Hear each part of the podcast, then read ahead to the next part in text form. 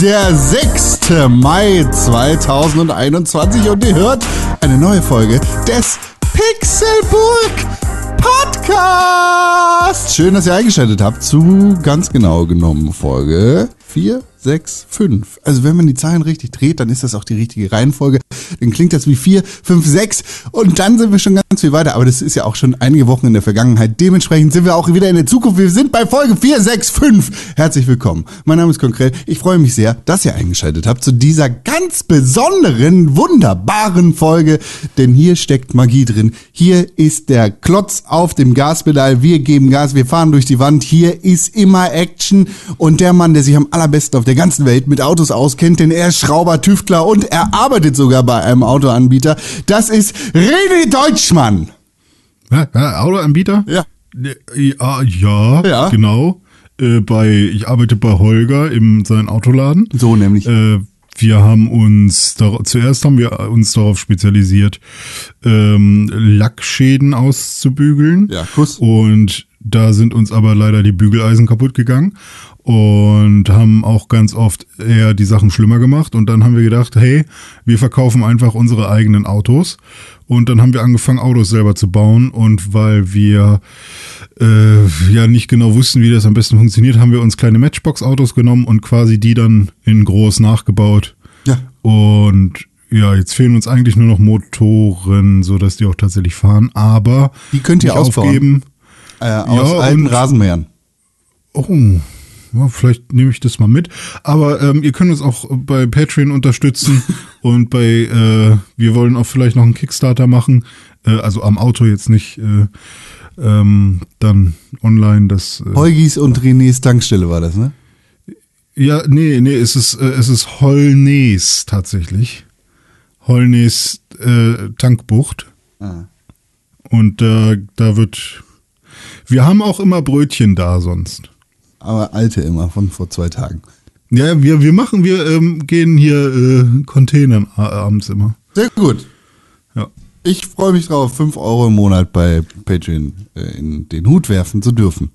Äh, Nee, also es fängt schon bei, äh, also der geringste startet bei 15. Ja. Nee, dann bin ich raus.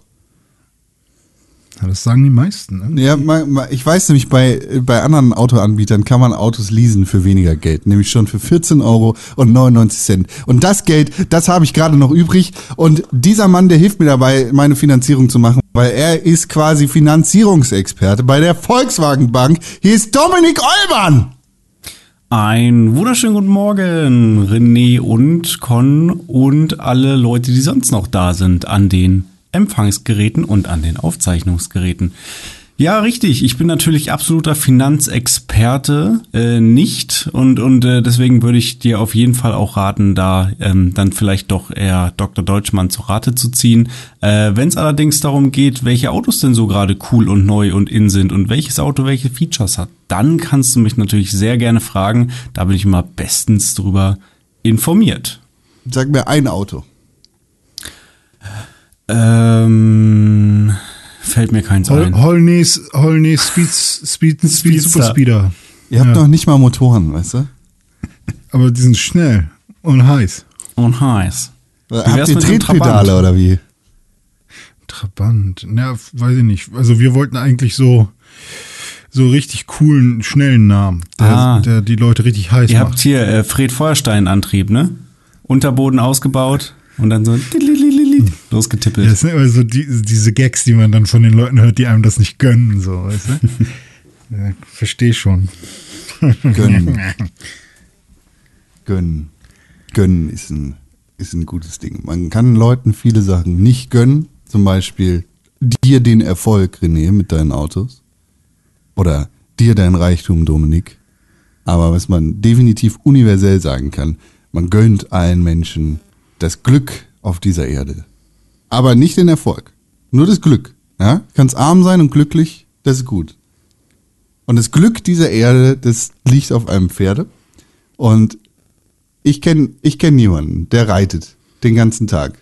Aber den haben wir heute nicht eingeladen. Nein, wir haben keine Gäste. Wir haben keine Gästinnen.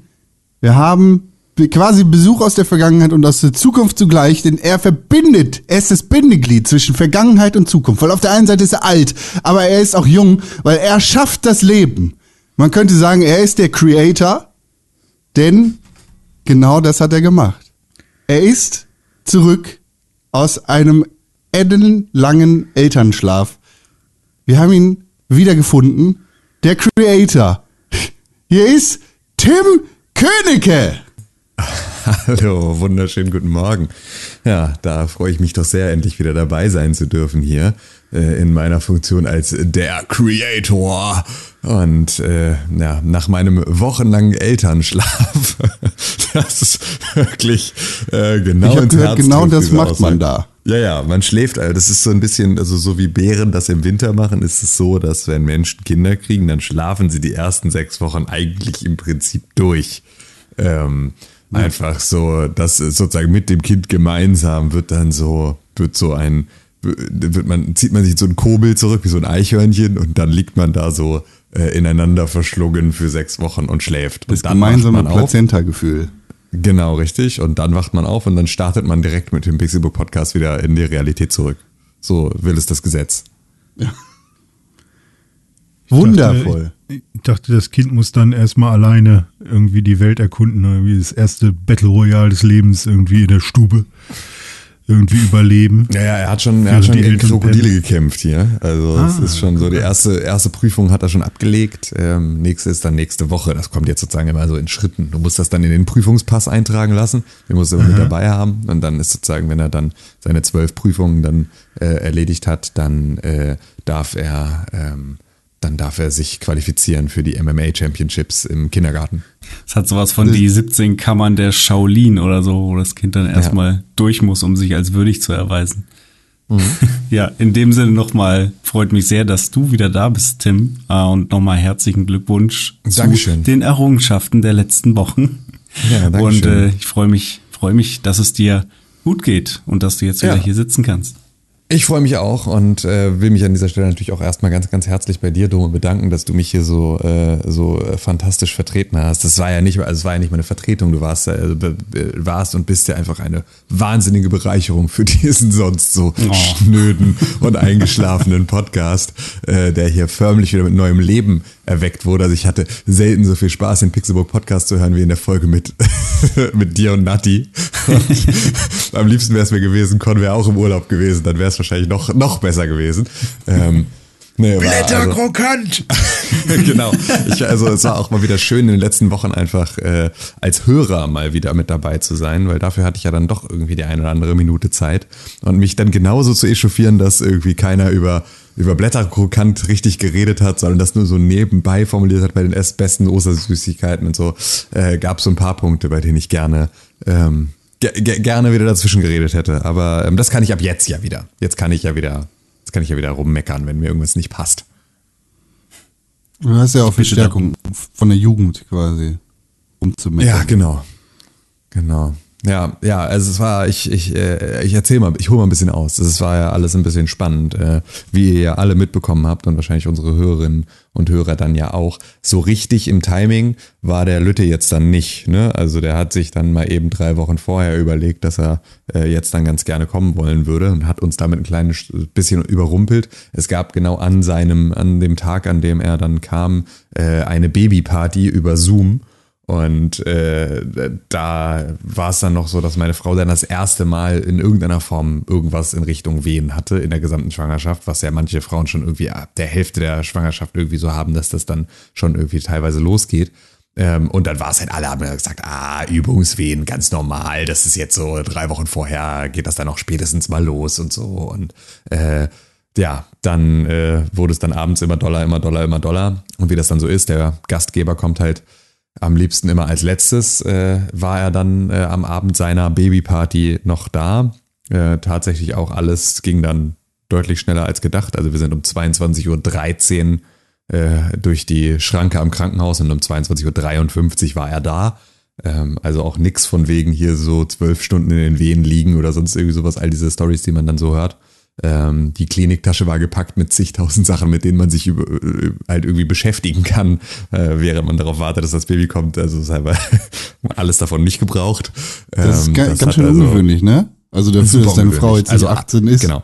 Genau, also alles, alles ungewöhnlich, ähm, weil normalerweise äh, ist beim ersten Kind äh, ist sozusagen auch das sehr ungewöhnlich, dass das Kind früher kommt. Es ist eben eher, so, dass äh, es sozusagen eher, eher später nach dem berechneten Geburtstermin kommt und es ist auch nicht üblich, dass das eben jetzt dann so äh, schnell geht, so, sondern eigentlich ist es auch eher so, also das hast du eher so beim dritten Kind oder sowas, dass das dann mal schnell geht, dass eine sogenannte Sturzgeburt ist, wo es sozusagen dann irgendwie so einfach kommt.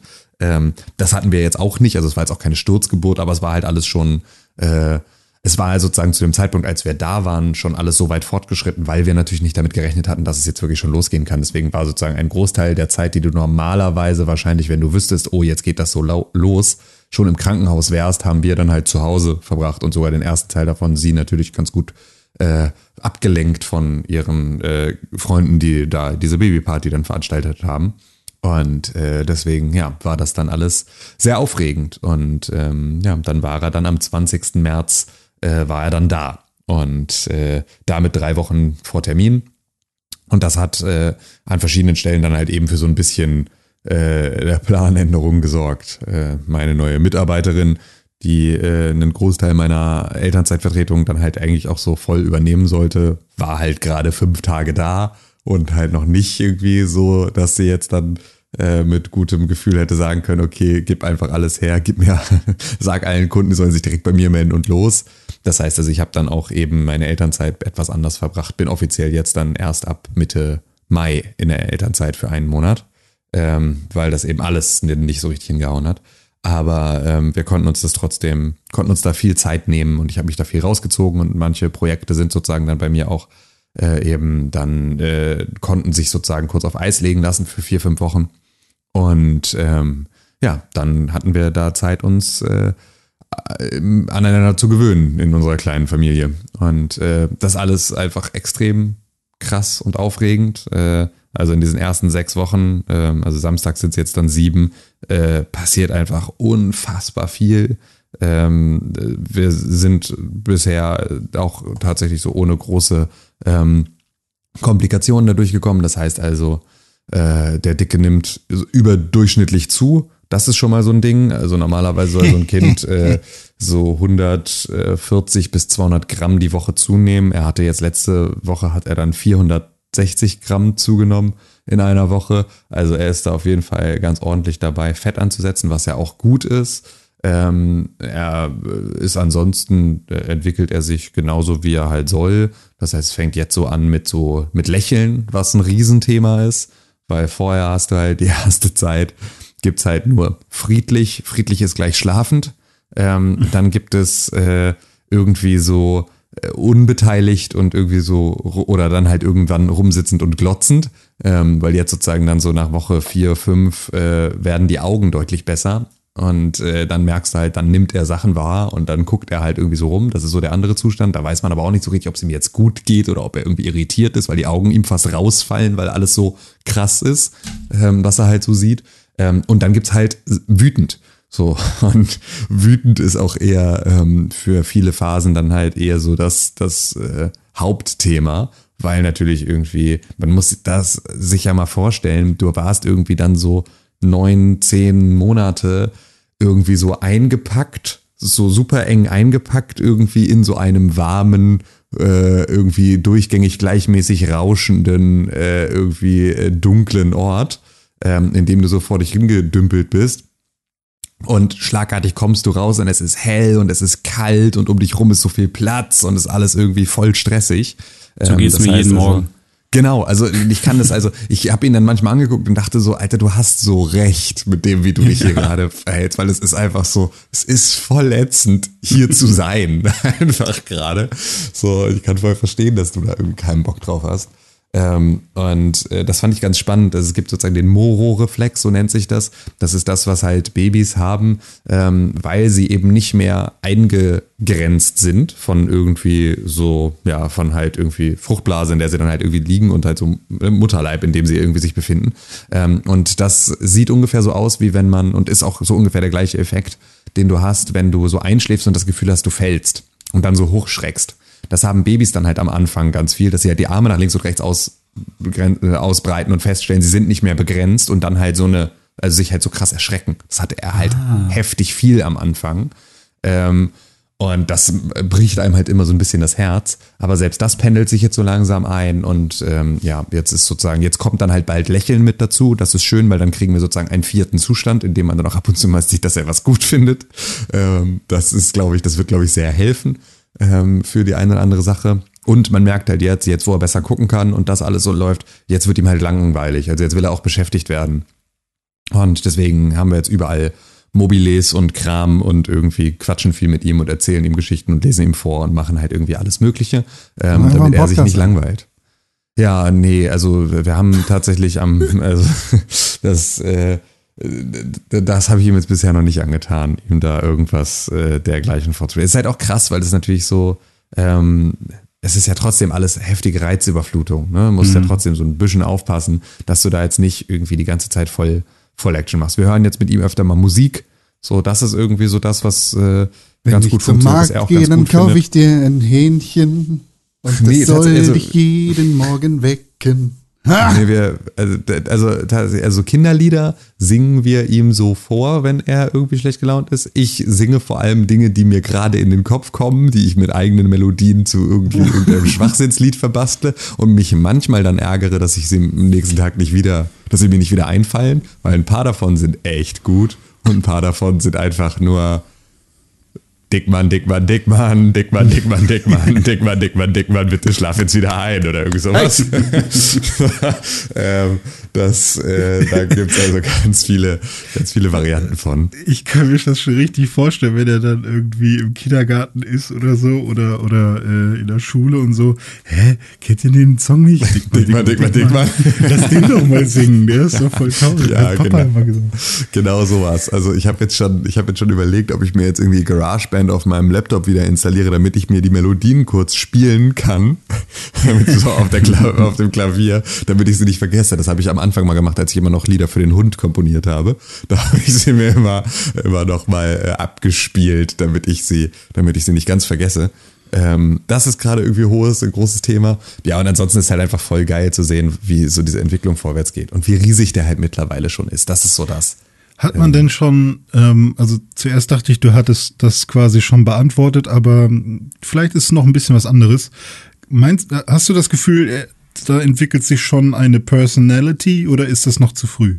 Das ist, glaube ich, noch zu früh für eine richtige Personality, weil du darfst, also so ein Neugeborenes hat keine Agenda. Also das hat sozusagen ja. jetzt nicht irgendwie, das darf, darf man auch manchmal echt nicht vergessen. Also, dass der sozusagen, wenn der äh, mehrere Nächte hintereinander abends nicht zur Ruhe kommt, dann liegt das nicht daran, dass er ein Arschloch ist, auch wenn man es glaubt. Ähm, sondern das liegt einfach dann halt, also so, das ist eine Mischung aus Zufall und halt aus irgendwelchen, ähm, ja, einfach Gefühlen, die er halt hat, die er nicht einordnen kann. Ähm, weil er weiß natürlich erstmal nicht, wenn irgendwas weh tut, der kann nicht unterscheiden, überlebt man das ja oder nein? Ist das jetzt Hunger oder ist das eine äh, Krankheit? Ist also gar nicht, sondern sozusagen, sobald der ein Gefühl von Unbehagen hat, muss er davon ausgehen, dass er daran stirbt. Deswegen schreit er so. Und äh, deswegen, da ist relativ wenig von zu erkennen.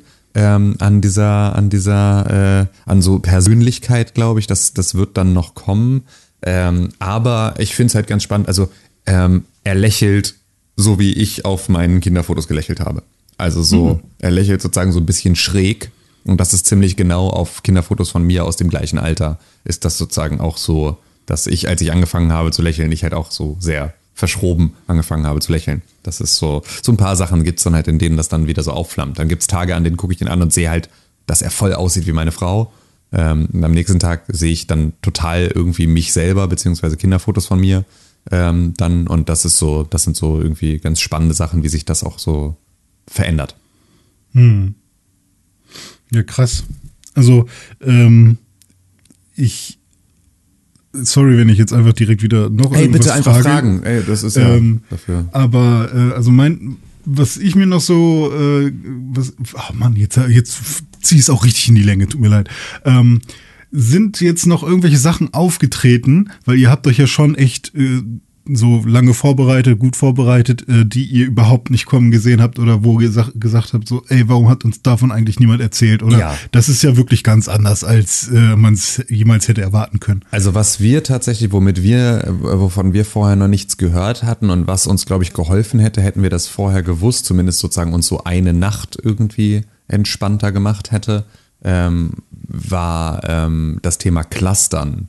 Ähm, das ist nämlich äh, etwas, was dann Neugeborene machen, wenn sie sozusagen einen ähm, Wachstumsschub oder sowas haben, dass sie all- in Vorbereitung für diesen Wachstumsschub ähm, sind sie sozusagen dann extrem unruhig und fordern ganz, ganz viel äh, gestillt zu werden.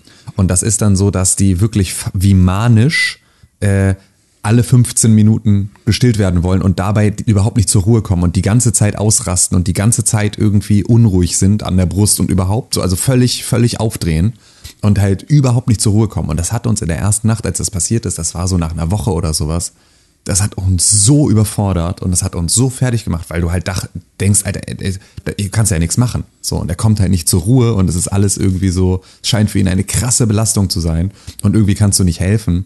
Und ähm, wir haben glücklicherweise, ähm, ist meine Schwägerin Hebamme, deswegen konnten wir die dann nachts irgendwie, der konnten wir dann irgendwie nachts, äh, die konnten wir anrufen und konnten sagen, ey, was ist denn mit dem los? So, müssen wir irgendwas tun? Und die meinte halt, das ist halt Clustern und das machen die eben, weil sie damit dafür sorgen, dass halt die Milchproduktion angeregt wird, weil sie halt die ganze Zeit fordern, fordern, fordern, fordern, mach mehr, mach mehr, mach mehr, damit sie sozusagen sicher gehen können, dass sie genügend Energie haben, um durch diesen Wachstumsschub zu kommen, der jetzt bevorsteht. Also es ist schon extrem abgefahren, wie die Natur auch sowas sagt. Die wissen sozusagen jetzt irgendwie, ich muss jetzt, brauche jetzt in den nächsten Tagen, brauche ich mehr Energie. Also sorgen sie sozusagen dafür, dass ihre Energiequelle dann halt auch eben mit genügend Muttermilch versorgt ist, die sie ihnen weitergeben können. Und dafür rasten sie dann halt irgendwie vorher aus und sorgen dafür, dass halt irgendwie die Milchproduktion dann eben auch richtig losgeht. Und Das da ist ja krass. es ist super abgefahren und es ist auch Ja. super abgefahren, wie krass erforscht dieser ganze Bereich ähm, von von ähm, Geburt und allem, was danach passiert ist. Also das ist so dafür, dass es ja alles äh, gefühlt irgendwie etwas ist, wo du das, also gefühlt ist es immer so, jede Sache in einem menschlichen Körper ist immer ein kleines bisschen anders. Also jede Erkältung ge gefühlt verläuft immer ein kleines bisschen anders. Die anderen einen haben mehr Husten, die anderen haben mehr Schnupfen. Die so, also so, ich finde so, ich hatte das selten, dass man so äh, sagt, ja, nee, wenn du so, keine Ahnung, eine Grippe dieser Art hast, dann passiert an Tag eins das, an Tag zwei das, an Tag drei das. So, habe ich irgendwie so noch nie erlebt. Und bei Geburt und bei Kinder, Kindsentwicklung ist es einfach so. Und das waren so Geschichten wie irgendwie noch im Krankenhaus, als dieses Baby gerade zur Welt gekommen war, war das so ein, ähm, das erste Mal das Kind an die Brust legen und dann hieß es so, ja, er wird jetzt gleich dann das erste Mal saugen und dann wirst du ein Ziehen im Unterleib spüren, weil dann werden sozusagen durch das Saugen werden dann Enzyme im Körper freigesetzt oder Hormone und die sorgen dafür, dass sich die Gebärmutter zusammenzieht, weil die wird ja jetzt sozusagen in der Form nicht mehr gebraucht. Und die zieht sich jetzt wieder auf die ursprüngliche Größe zurück. Und das heißt, sozusagen, sobald dein, sobald da äh, die Milchproduktion irgendwie angeregt wird, werden diese Botenstoffe ausgeschüttet und dann wird dieses Signal an die Gebärmutter äh, weitergeleitet. Und das war einfach so, dieses Baby äh, saugt das erste Mal und meine Frau macht, ah, uh, so und greift sich an den Unterbauch, weil sofort einfach diese Gebärmutter anfängt irgendwie zu krampfen und sich zusammen, also so und solche Sachen, wo du sagst, okay, ähm, äh, ja, ich habe irgendwie heute ein bisschen Kopfschmerzen. Ja, okay, dann hast du morgen irgendwie das und das. Und das sind so alles Sachen, die irgendwie zu 100% erforscht sind und alle so total klar eintreten. Und das geht halt mit der Kindsentwicklung auch immer ein kleines bisschen so weiter. Also es gibt so einen extremen Bestseller für irgendwie so diese ganze Phase, heißt Oh je, ich wachse, in dem so dieses erste Kindsentwicklungsjahr in so sechs Sprünge aufgeteilt ist. Ähm, und ich weiß gar nicht, ob es nur das erste Jahr ist oder sogar länger. Aber und da ist sozusagen so ein, nach vier bis fünf Wochen passiert das, dann ist ein Tag oder zwei Tage absolute Hölle bei euch und dann ist sozusagen danach alles wieder gut oder eine Woche lang ist Hölle und dann ist wieder gut und so. Und das ist so Sachen, an denen man sich so langhangeln kann und da stimmt schon extrem viel von. Und das ist wirklich so, also ja, ist ganz, ganz aufregend. Äh, aber diese Cluster-Geschichte hätte ich gerne vorher gewusst, weil das hat uns halt extrem verunsichert. Und halt diese Geschichte mit dem Moro-Reflex, das wusste ich halt auch nicht. Also, dass das so dolle ähm, was ist, was irgendwie die Kinder dann halt eben haben. So, das waren so die zwei Sachen, wo ich vor allem drüber gestolpert bin. Und alles andere ist dann echt überraschend, wie ähm, normal das alles ist und wie schnell man das alles lernt und wie völlig natürlich sich das alles anfühlt. Also so, ich war nie vorher, ich hatte nie vorher einen großen Draht zu, zu Kindern und auch vor allem irgendwie nicht zu Babys, fand die immer eher gruselig. Ähm, und äh, das verliert sich beim eigenen innerhalb von Sekunden. Also so ist mhm. alles so. Also ich hätte, ich, wenn ich normalerweise gesehen habe, dass irgendwelche äh, Eltern, also da bin ich wahrscheinlich auch, also da muss ich auch mal gucken, ob das für mich überhaupt irgendwann jemals was wird. Aber ich möchte aufstehen vom Tisch und weggehen und brechen, wenn irgendjemand den äh, verschmierten Breilöffel seines Kindes ablutscht. So. Mhm. Oder so den Rest von irgendwie so einem Kinderessen dann noch in sich reinschaufelt, wo vorher irgendwie reingesabbert und reingepatscht wurde und sonst irgendwie sowas. Finde ich einfach so ekelerregend, dass ich schreien könnte. Ähm, mhm. Und so, ich finde halt einfach so, ich bin jetzt nicht besonders, ich bin nicht besonders scharf auf Körperflüssigkeiten von fremden Leuten. So, ich finde das alles irgendwie nicht besonders geil. Wenn ich irgendwie, äh, wenn ich mal aus Versehen beim Hundespaziergang einen fremden Hundehaufen aufhebe, dann äh, schüttelt es mich am ganzen Körper. So, es sind so Sachen, ich finde das alles schlimm. Und sowas ist beispielsweise völlig scheißegal. Also Weil es halt auch kein fremder Mensch ist für dich, ne? Es ist halt, ja, also es ist aber, aber ja, aber, aber am Ende auch irgendwie so, Ew, trotzdem. Und aber es ist halt, es ist völlig egal. Es ist völlig ja. egal. Es ist, es stört überhaupt nicht. Es ist null schlimm. Und halt wirklich, also es ist einfach null schlimm. Es ist natürlich jetzt auch nicht schön. So, es ist nie schön, eine Windel zu wechseln, aber es ist auch null schlimm. Absolut null schlimm. Und das hätte ich halt vorher nicht gedacht. So, sondern ich dachte, das kostet mich alles mehr Überwindung. Aber mhm. ist alles überhaupt nicht so. Machst du alles aus einem vollkommenen Naturell und äh, äh, denkst da nie wieder drüber nach. Und ist überhaupt nicht wild. Hm, ist, quasi äh, so wie der Pixelbook Podcast. Ja, genau, richtig. Einfach, einfach. Kriegt, denkt man gar nicht drüber nach. Passiert einfach so. Alles nicht so wild. Kriegt Timmeke, weiß Timmeke, was passiert, wenn du ihm die Windel wechselst?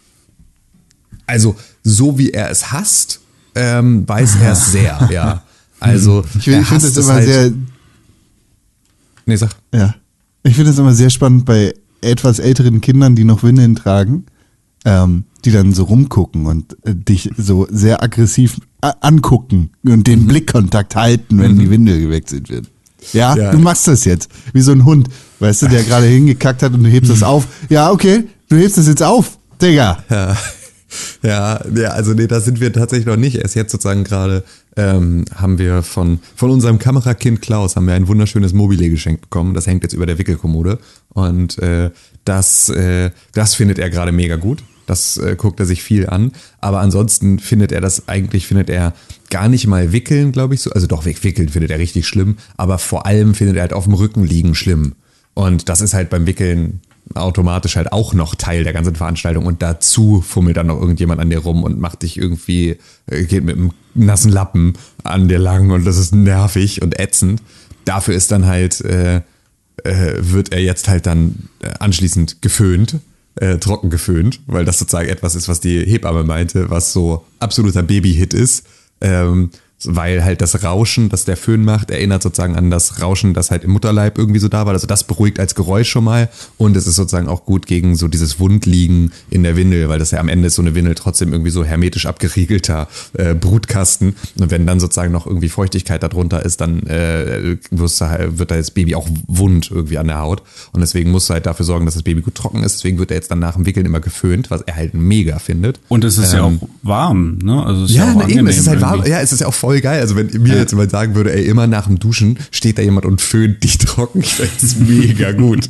ja. Wäre ich sofort dabei, mich einfach in so eine, in so eine warme äh, Luftkabine zu stellen und mich da irgendwie trocknen zu lassen, fände ich super. Ja. Ähm, aber äh, das ist sozusagen dann total hoch im Kurs. Und eine Sache, bei der ich froh bin, dass ich meine Videospielerreflexe habe, ist ähm, im hohen Bogen angepinkelt werden. Ähm, das ist natürlich noch so eine Geschichte, dass äh, äh, gerade natürlich dann eben Jungs, die auf dem Rücken liegen, auf der Wickelkommode, dann halt äh, sich auch zwischendurch mal überlegen, ah, okay, ja, jetzt wo wir gerade an der frischen Luft sind, könnte ich ja auch mal. Und da ist äh, aus dem Weg springen oder so neomäßig äh, den Kugeln ausweichen auf jeden Fall äh, immer mal wieder an der Tagesordnung. So, es ist alles oh, irgendwie. den Kugeln ausweichen. Es ist also genau. nicht nur Urin. Nee, äh, tatsächlich ist es glücklicherweise, also in den meisten Fällen ist es Urin. Ähm, Aber äh, nee, also alles andere gehört auch mit dazu. Hey, wir haben Mhm. erst hier in dieser Konstellation Sonntag zu viert in einem Call gesessen und äh, ich hatte noch Babykotze auf dem Pulli. Also es ist einfach, that's my life now. So, es ist wirklich, äh, ja, das äh, ist leider so. Man wird jetzt dann einfach zu so einer Person, über die man sonst immer gespottet hat. Das passiert einfach. Ja, ist leider so. Puh, ja gut, dann spotte ich erstmal noch weiter. Genau, also und das ist auch, ich würde auch niemandem, äh, ich möchte das auch niemandem absprechen, da weiterhin drüber zu spotten. So, weil das ist so, ich finde, das ist auch die schöne, das ist auch das Schöne daran, dass du sozusagen drüber spottest, bis du an der Position selber bist und dann feststellst, ja, okay, ich halte beim nächsten Mal die Fresse. Aber dafür muss man auch dann erstmal den Punkt kommen und ich finde, vorher darf man auch einfach all diese ganze Sache, die ja trotzdem, darf man auch nicht vergessen, super gruselig ist, ähm, sich auch so ein, so ein bisschen von sich fernhalten. Das hilft auch schon. Das ist schon ganz gut. So, das vorher noch nicht so sehr zu zerdenken und das nicht so sehr an sich ranzulassen und so, sondern da vielleicht erstmal auch noch so eine Selbstschutzhaltung zu, ent, äh, zu, zu entwickeln, ist, ist nicht verkehrt. So, weil lernen tust du es dann eh, wenn es soweit ist und alles vorher, also vorbereiten kannst du dich da in so einer Hinsicht eh nicht. Ja, vielleicht hast du das auch. Also vielleicht, ich, ich glaube, viel davon hast du einfach als Mensch so. in Genau, drin. also das ist wirklich, Mhm. das ist eine ganz klare Sache. Und ich, also es ist jetzt so, ähm, ich gucke den jetzt an und der ist halt einfach auch schon echt groß geworden jetzt in den, in den fast sieben Wochen. Da passiert natürlich schon mal viel. Wir haben jetzt dann gerade irgendwie, hatte meine Frau dann auf Instagram so ein äh, Video von so einem Neugeborenen, das so eine Rückenmassage gekriegt hat, irgendwie gesehen. Und das war halt wirklich so richtig neugeboren. Und da wurde uns halt schon klar, so klein wird der nie wieder sein. Also so klein ist der schon nicht mehr und so winzig wird er nie wieder sein. Und dabei war der halt so winzig, auch schon so süß. Aber jetzt ist es halt so, jetzt wird er halt immer größer und jetzt wird er halt immer fetter und äh, jetzt sind wir jetzt, aber gerade beispielsweise schlafenstechnisch war die ganze Zeit immer ein bisschen ein Problem. Und ähm, er konnte sozusagen immer nur bei uns auf der Brust schlafen, weil er halt nicht auf dem Rücken liegt, wie gesagt. Und jetzt seit drei, vier Nächten äh, schläft er aber fast die ganze Nacht bei mir im Arm.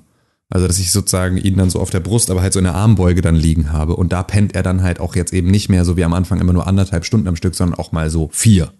Ähm, und das heißt, wir sind jetzt auch Geil. wieder an einem Punkt, an dem wir Nächte haben, die einigermaßen klar gehen. So, wo es echt okay ist. Und für mich war es jetzt dann so ein, wir sind dann irgendwie um neun ins Bett gegangen. Er hat dann um zehn irgendwann war er dann auch so weit runtergefahren, dass er dann schlafen konnte. Und das heißt, ich habe dann so ungefähr von halb elf, elf an geschlafen und jetzt dann halt bis 5.45. Das ist schon all I can all I can ever want. So, ist schon, schon fein. Also wir hatten irgendwie über unsere iPhones und über unsere Schlafstatistiken waren wir halt im Schnitt. Ich war bei, im Schnitt bei fünf Stunden und meine Frau war im Schnitt bei vier Stunden. Zeit im Bett ist es ja dann. Das ist ja dann nicht nur Schlafen, sondern das ist halt so die Zeit, die man dann halt nachts da ähm, sich eben nicht bewegt. So, sondern versucht auch einfach nur still zu liegen, damit das Baby nicht wieder wach wird. Wann kommt Tony Box?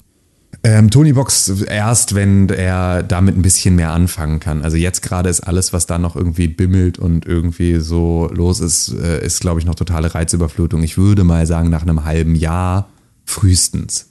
Aber freue ich mich halt mega drauf, weil ich ähm, da halt, äh, ich will da, ich will mir, ich will Geschichten schreiben und ich will die vorlesen und ich will die auf den Kreativtoni packen und sozusagen irgendwie für ihn da eigene Sachen basteln. Ähm, und da freue Aus ich meiner jüngsten. Erfahrung mit Kindern und Tony-Boxen wird das Ja. nicht gewertschätzt. Das wird geremixed. Dann kommt zuerst die Geschichte von der Maus und dann fängt deine Tony-Box mit deiner selbstgeschriebenen Geschichte an und dann kommt wieder die Maus und dann kommt das Lied vom Wecken und dann kommt Ist wieder das Lied von der Maus. Alles für zwei fein. Sekunden. Alles, alles fein. Darf er machen, nehme ich ihm nicht übel, nehme ich nicht persönlich, habe ich aber einfach Bock drauf. Weil das ist ja so, ich könnte auch einfach äh, 456 Folgen Pixelbook auf Kreativtonis packen und einfach sagen, hier, du kannst mal Papas Diskografie dir mal reinziehen, damit du mal ein bisschen was lernst. Ähm, aber äh, das ist so, also da finde ich ja das Setup halt so geil, dass wir dann hier haben mit irgendwie einmal natürlich unserem Studio, ähm, das ja nun wirklich irgendwie in den, in den letzten Zügen des Entstehens oder der, der Fertigstellung ist, aber auch schon in unseren Home-Studios jetzt. Ich kann hier halt einfach problemlos ähm, irgendwie meine, meine Geschichten machen und äh, kann ja sogar, wenn ich es drauf anlege, noch irgendwie Soundeffekte einspielen und äh, dem Ganzen noch irgendeine Form von, von Flavor geben.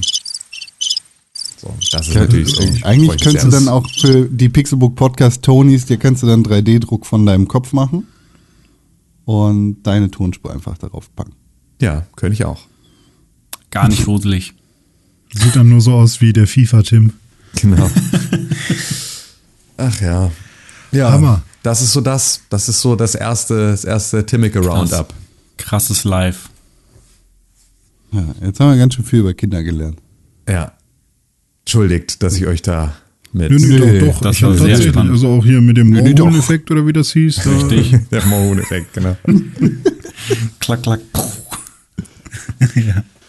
Ah ja. stimmt Ah, das, aber, weißt du, Kinder muss man ja auch gesund ernähren und im besten Fall tut man das am Anfang mit der Muttermilch und später dann vielleicht mit äh, gesundem Obst und Gemüse und frischen Säften oder sowas. Das ist, äh, da, da, da hast du dann natürlich auch Fachleute um dich rum, die quasi Saftexperten sind. Zum Beispiel Dominik Eulmann. Der ist, soweit ich das jetzt weiß, äh, großer Saftvertreter geworden. Absolut, absolut. Ich habe mir quasi den Entsafter angelacht. Ähm, ich habe aber tatsächlich das noch kurz eingeworfen. Du weißt schon, dass das im Pixelbook Podcast eine ziemlich, In- ja, ziemlich ja, zweideutige Aussage ist. Absolut, also, absolut. Aber erzähl mal weiter Ich bin jetzt e-. Experte, was den Entsafter betrifft quasi. Ähm, nee, ähm, was ich äh, kurz noch einschieben wollte, ähm, mein Onkel ist auch ähm, vor kurzem Vater geworden und da habe ich tatsächlich mal diese ähm, Babynahrung probiert, also so ein, so ein Fläschchen, das rühren die irgendwie auch äh, an, dann gibt's da so ein Ding, da, so ein Automaten, mit dem machst du das sauber. Das war, also ich fand das sehr, sehr ähm, elaboriert, wie diese ganze ähm, Zubereitung von Babynahrung-Geschichte irgendwie äh, stattfand. Also irgendwie ähm, gibt es eine Maschine, um die Gläschen abzuwaschen, dann gibt es eine Maschine, um das Zeug zu kochen, dann gibt's irgendwie, musst du das da reinkippen und anmixen, dann muss es kurz stehen und dann musst du den Deckel und dann diesen und dann den Aufsatz, so wie auch immer. Jedenfalls habe ich das dann probiert und ähm, das schmeckte irgendwie nach Hafer oder so. So ein bisschen nach Cornflakes, fand ich, hat das geschmeckt. So, aber so viel zur Babynahrung. Ähm, damit will ich mich jetzt ähm, im Alltag eigentlich nicht ernähren. Ähm, das, das überlasse ich dann Timmeke und Co.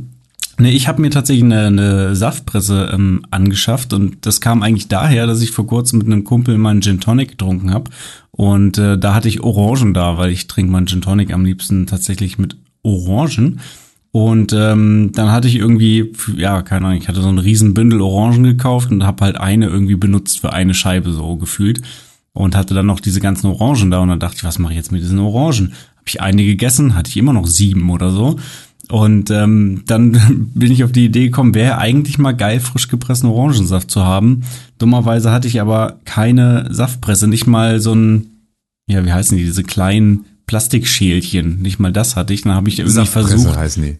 Die, die heißen auch schon Saftpresse, diese kleinen Dinger, ja. Ja. Okay. Halt eine Hand, Ähm, Handsaftpresse. Genau, nicht mal das hatte ich. Und ähm, dann habe ich halt irgendwie versucht, mit einer Gabel da so reinzudrücken und irgendwie den, den Saft so irgendwie ins Glas zu kriegen. Aber das hat alles nicht so geil funktioniert. Und deswegen habe ich mir jetzt so ein so ein geile Orangen- und, und Zitrussaftpresse gekauft. So ein Edelstahlding, wo man Glas unterstellt.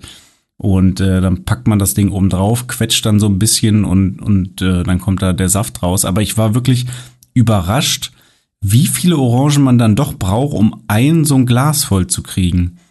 Äh, äh, keine Ahnung, kennt, kennt ihr euch damit aus? Habt ihr das in letzter Zeit mal gemacht? Wahnsinnig Krass, ne? unergiebig, ja, ja. Also ich finde es tatsächlich, also wir haben das äh, damals in meiner, meiner WG, haben wir das äh, immer mal wieder gemacht und das war halt wirklich so, du brauchst dann schon und halt in meinem, in meinem ersten Job, da war es immer so, da haben wir, wenn, wenn du einen Kickern verloren hast, dann musstest du zu Aldi laufen, musstest Bio-Orangen kaufen und musstest dann für alle Saft pressen und das war dann schon Ja. so, dass wir für die sechs Leute brauchten irgendwie zwei bis drei Netze, Ja. äh, um da irgendwie so eine Karaffe voll zu kriegen. Das ist schon, ist schon richtig Arbeit auch. Und irgendwann tut dir auch dann der Arm weh, weil du die ganze Zeit mit Druck auch irgendwie dagegenhalten musst und so. Es ist schon irgendwann echt anstrengend. Auf Das, jeden Fall. äh, Also ich habe, glaube ich, so tatsächlich irgendwie zweieinhalb bis drei Orangen gebraucht, um ein so ein Glas voll zu kriegen. Ähm, aber es lohnt sich. Ich habe dann am Ende noch ein paar Eiswürfelchen reingepackt und dann, ähm, dann ist sehr geil. Apropos Eiswürfelchen, weil ich fand es nämlich, wenn, wenn der halt so lau, beziehungsweise so Zimmertemperatur hat, fand ich es nicht so geil. Meint ihr, man kann Orangen auch im Kühlschrank lagern und ist, Pass das- auf, ist ich der dann dir, geil? Nee, nee, also die, die verlieren so ein bisschen an, an Geschmack, wenn du sie im Kühlschrank lagerst. Ähm, die werden nämlich eigentlich sogar geiler, wenn die kurz vorm Umkippen sind. Also wenn die schon ein bisschen weich sind und so ein bisschen auch schon äh, ne, nicht mehr so super frisch sind, dann ist der Saft süßer und dann ist auch mehr Saft drin, weil das ist sozusagen auch so im Zersetzungsprozess, im Verwesungsprozess im Prinzip, werden die ja auch immer flüssiger.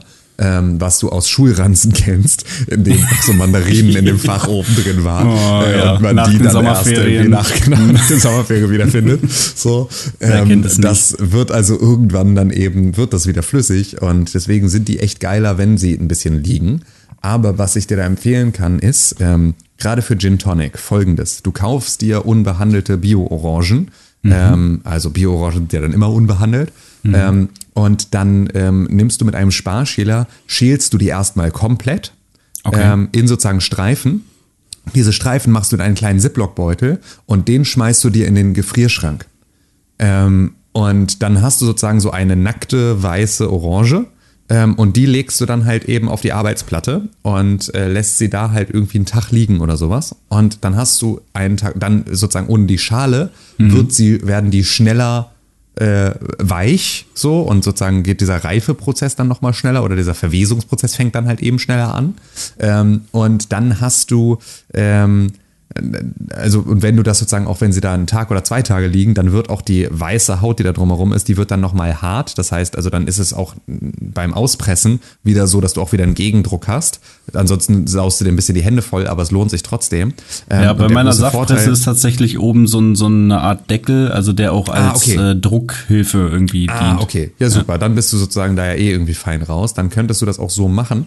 Ähm, und äh, der große Vorteil ist nämlich, du kannst diese, ähm, diese Orangenhaut, die kannst du halt super in deinen Gin Tonic packen. So mache ich das immer. Also ich kaufe mir halt immer Orangen und äh, ziehe die Haut ab und mache dann sozusagen, äh, ähm, friere mir die ein, sodass ich dann immer zu einem zu einem Glas Gin Tonic immer entweder einen Rosmarinstängel, die halten sich nicht so lange im Gefrierschrank, einen Rosmarinstängel, eine Orangenschale oder eine Zitronenschale da habe. Das musst du, die Zitronen- und Orangenschalen halten sich so ungefähr zwei, drei Monate ähm, im Gefrierschrank. Der Rosmarin eher so vier Wochen maximal. Dann wird der langsam schwarz und dann wird er auch nicht mehr geil. Aber du kannst sozusagen da so eine ganze Zeit lang kannst du dir Rosmarinstängel und Orangenschale einfach im Gefrierschrank halten und dann sind die auch schon kalt und dann kannst du die sozusagen einfach in dein Gin Tonic Glas mit dem Eiswürfel dazu werfen und dann hast du da äh, einen richtig geil aromatischen Gin Tonic und nicht das Problem, dass du immer eine frische Orange da haben musst. Ja, mega, voll der gute Tipp, vielen Dank. Dann werde ich das in Sehr Zukunft gerne. mal so machen. Dann habe ich äh, nämlich geilen Saft und geilen Gin Tonic. So, das Beste aus beiden Welten. Das Beste, sehr, sehr gut. genau, aus allen Welten, ja. Ja, Und ich habe ja auch. Ja, Äh, Tonic ist ja. auch jetzt nicht ge geil, leider, ne? hallo, Freundchen, Vorsicht. schon. Äh, wir haben ja auch, wir haben auch nochmal richtig zugelegt an Küchengeräten.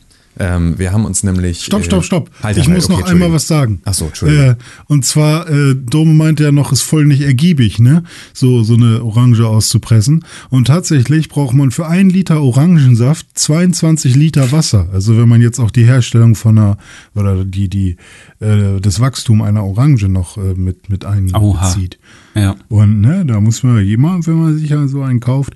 Ähm, und da nochmal als Vergleich, für äh, ein Kilogramm Röstkaffee braucht man 21.000 Liter Wasser. also, du Leute, Schande. fühlt euch mal ein bisschen res more responsible hier in eurem Life. So, bitte weiter, Ja. Tim. Was? ja, auf der anderen Seite Nee, darf man natürlich was? auch nicht Bitte, vergessen, dass komm du ja mal auch, mal mit den absurden äh, Zahlen, die du gerade genannt hast. Erläuter das bitte nochmal genauer. Naja, also äh, für die Herstellung 1000 Liter Wasser auf ein Kilo Kaffee kippen? Nein. F für die Herstellung von einem Kilogramm Kaffee benötigt man, äh, jetzt habe ich die Zahl nicht mehr im Kopf, benötigt man halt 27.000 Liter Wasser. 21.000 Liter Wasser. 27.000 ist für Kakao.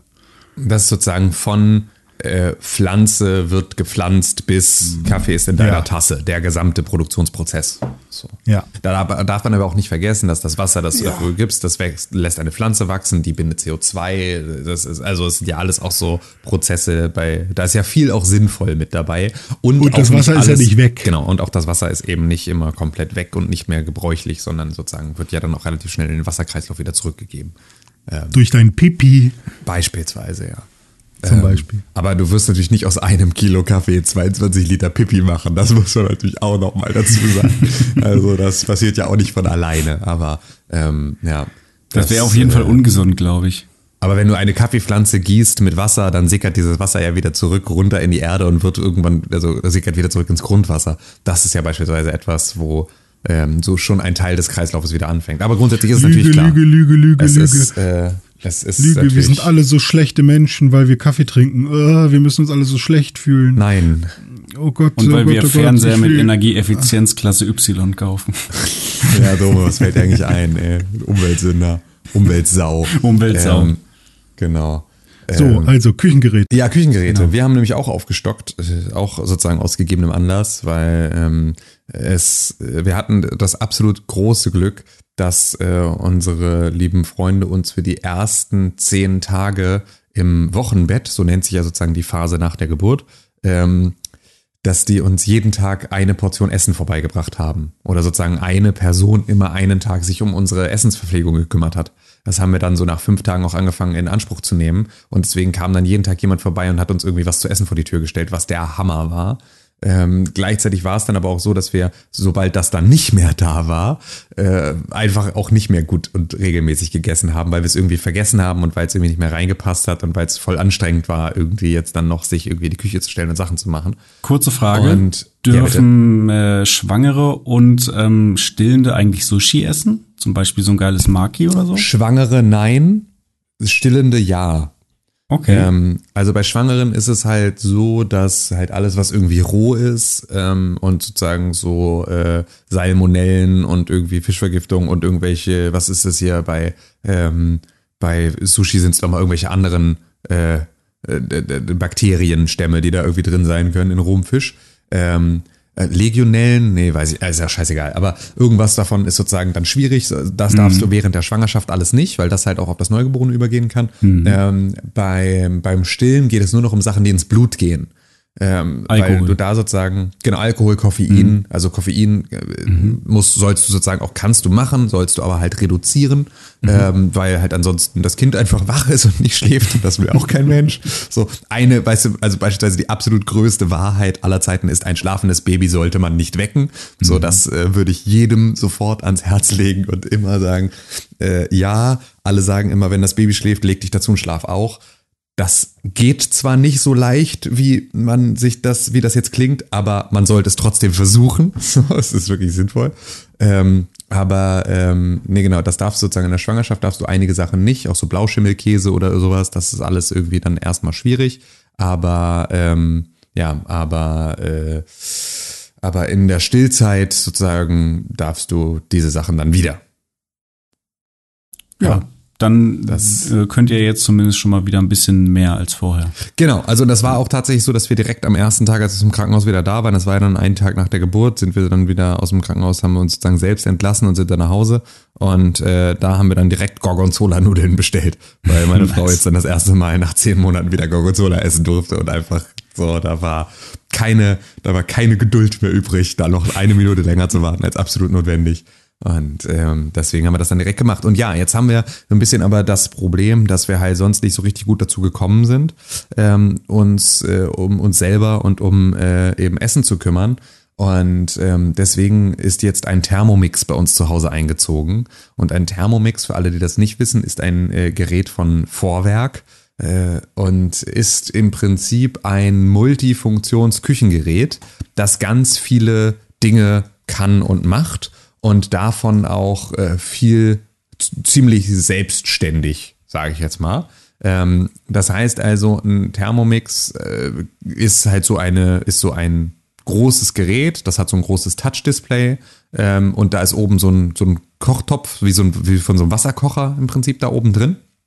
Und dieses Gerät kann Sachen erhitzen, kann äh, sous vide garen, kann Slow Cooking, kann fermentieren, kann andicken, kann Reis kochen, karamellisieren, Dampfgaren, emulgieren, kneten, kochen, mahlen, erhitzen, mixen, rühren, schlagen, Eier kochen, vermischen, wiegen, zerkleinern, alles. So, all diese Aber ganzen Dinge. schneidet der Thermomix das Dönerfleisch auch schweißfrei? Ja, Und ist der Thermomix schweißfrei. auch vorm Chef im Geschäft? Der ist auch vorm Chef im Geschäft, ja.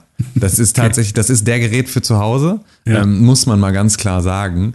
Und ähm, dann gibt sozusagen, das ist so, das ist ja nur die eine Seite, was das Ding selber alles so kann, ist so äh, ne, die eine die eine Seite. Die andere Seite ist aber, dass das Ganze halt gekoppelt ist mit dem Cookie Do heißt das Ding und der Cookie Do ist eine App ähm, beziehungsweise eine App-Funktionalität und dafür gibt's ein Rezeptportal und dann kann ich mir auf einem Rezeptportal beispielsweise ähm, dann sagen, okay, ich möchte mal, was haben wir hier? Äh, Schnüsch beispielsweise. Kennt einer von euch Schnüsch? Nee. Schmorft? Nee, Schnüsch. Schnüsch war etwas, hat meine, hat meine Frau in so einem vollkommen Selbstverständnis so, ja, Schnüsch. Und ich so, what the fucking fuck ist Schnüsch? Aber Schnüsch, Schnüsch, ist, und- Schnüsch und Schmorft. Ja. Schnüsch ist irgend so eine, ist irgend so ein, ein norddeutscher Gemüseeintopf. Ähm, ich vorher noch nie gehört gehabt. Und das ist dann halt so, ähm, da ist, äh, da sind halt irgendwie Kartoffeln drin und Bohnen und Karotten und irgendwie Blumenkohl und halt irgendwie all so ein Kram.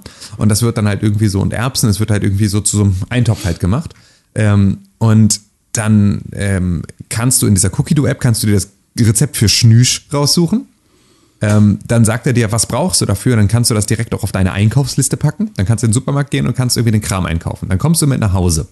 Und dann gehst du an den Thermomix und gehst auf deinem Touch-Display auf das Rezept, das du in heute kochen oder deiner Rezeptliste gespeichert hast und sagst, jetzt möchte ich Schnüsch kochen. Dann sagt der Thermomix, okay, geht los. Und sagt als allererstes, ähm, tu mal bitte die Petersilie in den Mixtopf und dann drück auf diesen Knopf. Und dann drückst du auf diesen Knopf und dann zerkleinert er diese Petersilie. Und dann sagt er, nimm mal bitte die Petersilie aus dem Mixtopf und pack die mal kurz beiseite. Dann machst du das. Dann sagst du, okay, weiter. Dann sagt er, okay, jetzt gib mal bitte Wasser und irgendwie Gewürzpaste damit rein. Ähm, und dann äh, gib mal so und so viel Gramm Drillinge äh, und dann so und so viel Gramm Kohlrabi und so und so viel Gramm Möhren und so und so viel Gramm und so weiter und so fort mit dazu. Und jetzt noch mal eine Prise Salz und jetzt machst du zu. Und jetzt drehst du bitte einmal an dem Rad und dann geht es sozusagen in der und der Garform auf 27 Minuten, drückst auf, äh, äh, auf Start und dann macht das Ding alleine. Und dann macht es Bing Bing und dann sagt er, okay, nächster Schritt, jetzt bitte Zwiebeln mit dazu. Und so geht das sozusagen Schritt für Schritt, bis dann irgendwann das Gericht einfach fertig ist. Und das macht halt sozusagen in den einzelnen Arbeitsschritten, macht dieses Gerät das alles im Prinzip alleine. Du musst nur immer wieder die Sachen in der Menge nach äh, und einfüllen, wie es da eben steht. Du musst ab und zu noch mal so, keine Ahnung, Kartoffeln würfeln oder sowas, um die da reinzuwerfen. Ähm, aber das war's dann auch schon. Und das ist also eine unfassbare Zeitersparnis, um frisch zu kochen. Es nimmt ein bisschen den Spaß aus dem Kochen raus, aber ähm, das, also es hindert dich ja nicht daran zu kochen. Also wenn du Bock hast, einfach normal irgendwas zu kochen, weil du das irgendwie gerne machst, kannst du das trotzdem tun und dann ist es sozusagen ein praktisches Küchengerät, in dem man Sachen auftauen, Sachen zerkleinern, Sachen irgendwie so machen kann. Aber halt, um an den Tagen, an denen du sagst, ich habe überhaupt keinen Bock, mich zu ernähren, aber ich muss mich ernähren, ähm, an diesen Tagen kannst du halt dann einfach sagen, okay, was haben wir noch im Kühlschrank? Ich gucke mal in der Cookie-Do-App, was kann man daraus machen? Dann wirfst du das da oben rein, drückst irgendwie auf zwei Knöpfe, hast selber eine Arbeitszeit von fünf Minuten, das Ding rödelt selber nochmal eine Dreiviertelstunde und danach hast du ein fertiges, köstliches Gericht, das du dir dann da irgendwie reinschaufeln kannst. Und das ist, ähm, Nein. ja, ist eine Das nimmt mir meine Freiheit. Ich möchte nicht, Ja. dass du Maske trägst. Ja, genau. Nimm den äh, Thermomix weg. Es ist wirklich, es ist der absolute Hit. Es ist wirklich der absolute Hit. Ich finde es super, super, super gut. Ich habe da gestern einen Pizzateig drin gemacht. Ähm, das war der beste Pizzateig, der mir je gelungen ist, weil er mir wahrscheinlich nicht selber gelungen ist, weil ich nichts weiter gemacht habe, als die Sachen da reinzuwerfen. Aber der ließ sich super verarbeiten. Das war, äh, die Pizza war der Shit. Ähm, es war wirklich, äh, ist wirklich richtig, richtig gut. Und das ist jetzt dann so perspektivisch für uns natürlich auch so ein Ding. Ähm, wir kriegen so eine Biokiste von so einem Biohof immer geliefert alle drei Wochen und da ist halt irgendwie immer regionales und saisonales Gemüse drin, das wir uns selber nicht aussuchen, sondern liefern uns immer irgendwas, ähm, eben in einem bestimmten Geldwert. Und dadurch kommen wir halt ständig in so Situationen, dass wir sagen, okay, ja, pf, äh, 800 Gramm Petersilienwurzel, was mache ich damit? Da sind wir jetzt dann irgendwie immer gut beraten, dass uns dann der Thermomix sagt, was wir daraus machen. Und natürlich ab dem Zeitpunkt, ab dem es dann so in einem halben Jahr mit Zufüttern bei Timmeke dann losgeht, dass man auch noch Brei mitfüttert, kannst du halt auch wirklich echt ohne Probleme einfach dir so Babybrei-Rezepte da zusammen basteln und kannst es halt einfach immer alles frisch machen, ohne dass es irgendein Aufriss ist. Und das ist natürlich eigentlich auch richtig geil, weil dann musst du eben nicht irgendwelche Gläschen kaufen oder sonst irgendwie sowas, sondern kannst halt wirklich einfach da oben Gemüse reinwerfen und das Ding macht dir da einen Babybrei, bei dem du am Ende wirklich zu 100% weißt, was drin ist. So ist ja auch mal ganz praktisch. Ich glaube, dafür ist es alleine unbezahlbar. Ich habe ja damals bei Computerbild gearbeitet Ja. und da war einer meiner ersten Drehs ein, ein Thermomix-Vergleichstest. Thermomix versus Medion. Also ein Medion-Fake-Gerät quasi. Ähm, und natürlich war der Thermomix besser und so weiter und so fort. Und der konnte sogar eine Avocado, einen Avocado-Kern zerkleinern und solche ey, Geschichten. Ich habe gestern, als ich den Pizzateig aus diesem Ding rausgeholt habe, in das Messer gegriffen. Oh shit. Ey, alter Vater, ey, das ist, das ist echt witzlos, ey. Das ist ein scharfes Messer da drin. Und das ist wirklich, äh, und auch diese Knetfunktion war gestern, dass dieses ganze Ding gewackelt hat. Und dann wusstest du, okay, da ist halt, ey, da ist halt richtig Kraft drauf. Da ist halt Ja, richtig, richtig Kraft drauf. Das ist schon heftig. Ja, ja und ähm, was, was damals irgendwie ganz cool war, die haben äh, einmal diese, diese Rezepte nachgekocht, mit denen Vorwerk halt auch selbst so auf Messen und so äh, irgendwie den potenziellen ähm, Händlern ähm, ja eben einmal vorführt, wie krass das Ding denn ist, haben, haben sie halt versucht, diese, diese Rezepte einmal nachzukochen mit äh, dem Thermomix selbst und einmal mit dem Fake-Gerät. Und da war halt schon so ein geiler äh, Brokkolisalat oder so, keine Ahnung, der war schon mega gut. Ähm, und also zum einen war das irgendwie damals eine coole Sache, das auch einmal vorgeführt zu bekommen. Äh, auf der anderen Seite, ähm, diese, diese App, von der du gesprochen hast, damals Ja. war das noch so, ja, mal gucken, ob das was wird. Also ähm, gibt's jetzt noch nicht so viel Content und so. Und das scheint sich ja jetzt richtig gemacht zu haben. Da gibt's auf jeden Fall, es gibt jetzt viele Rezepte. Ähm, äh, es gibt jetzt aber, also es gibt nicht so viele, wie ich mir wünschen würde. Also es gibt, glaube ich, insgesamt jetzt so knapp 10.000 Rezepte oder so. Und da darf man natürlich auch nicht vergessen, ist ja auch viel dabei, was irgendwie jetzt dann nicht so geil ist oder so. Und gerade so an der vegetarischen Front ist es noch ein bisschen dünne. Und was ich mir beispielsweise wünschen würde, ist, dass sie auch so ein bisschen Fleischersatzprodukte mit bedenken würden.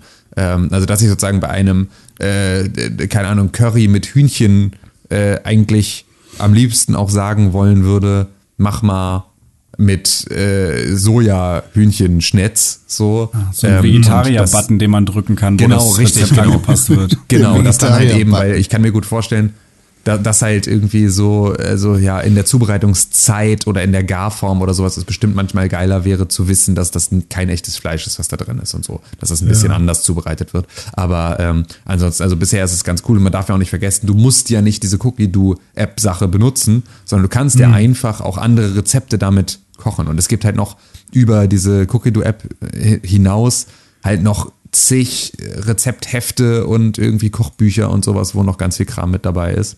Und halt Ja. dazu kommt halt natürlich regelmäßig da einfach neuer Content mit dazu. Und das ist jetzt so, also jetzt kann man da gerade schon auf jeden Fall sich ganz gut mit beschäftigen. Ich meine, am Ende, wie viel unterschiedliche Sachen isst du in deinem Alltag? So, es haben doch alle eigentlich immer nur so maximal 20 Rezepte, die sie in irgendeiner Form rotieren. Du fängst ja jetzt auch nicht ständig irgendwas komplett Neues an sondern eigentlich hast du immer so Go-To-Sachen. Und äh, wenn du hier schon so fünf Go-To, neue Go-To-Rezepte hast oder ein paar von deinen ersetzt, ist es ja schon geil. Und den Rest kannst du irgendwie immer noch zusehen, wie du es wie du's machst. Ja. ja, wir haben so eine Rezeptegruppe bei WhatsApp, wo wir uns die ganze Zeit Rezepte schicken, die wir mal ausprobieren wollen, aber es dauert dann immer, bis man dann wirklich mal wieder endlich so einen Tag hat, wo man sagt, komm, jetzt machen wir auch mal Genau. was Neues. Und wenn man das dann vielleicht mal gemacht hat und das irgendwie eine gute Erfahrung war, dann nimmt man es vielleicht irgendwann in seinen Alltag mit auf, weil Genau. man sich dran erinnert, dass es ja einfach war. Ja, das Einzige, weshalb ich äh, mir jetzt, ähm, weshalb ich immer noch nicht so sage, ja, okay, ich kaufe mir jetzt auch so einen Thermomix, ist, dass ich immer das Gefühl habe, man kann, man macht damit ja nur Sachen klein. Also dieses, Ey, das ähm, ist wirklich gar nicht. ja, aber also es ist ja immer so dieses äh, Verkaufsargument, damit kannst du alles machen. Und dann denke ich, ja, aber ist kein Ofen und Doch. ist auch kein Gratin-Ding, oder? Echt? Ja. Kann, kann man das damit auch machen? Ja. Weil für mich ist das halt so Suppen, Salate und was noch und Püree. So, was lass noch? mich mal ganz kurz gucken. Und Ähm, Pizza und Teige. Ja. So. Geil So, wäre halt, also wenn ich, einen wenn ich für eine Pizza alles reinschmeiße und dann kommt die fertige Pizza Ich meine, raus. ich meine, es ist ja trotzdem auch fein. Also das ist ja trotzdem schon überragend, so, dass es das alles kann.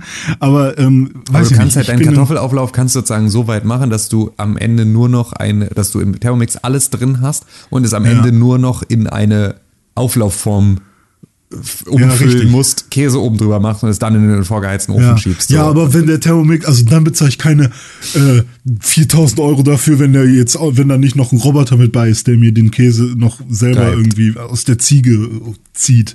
Keine Ahnung.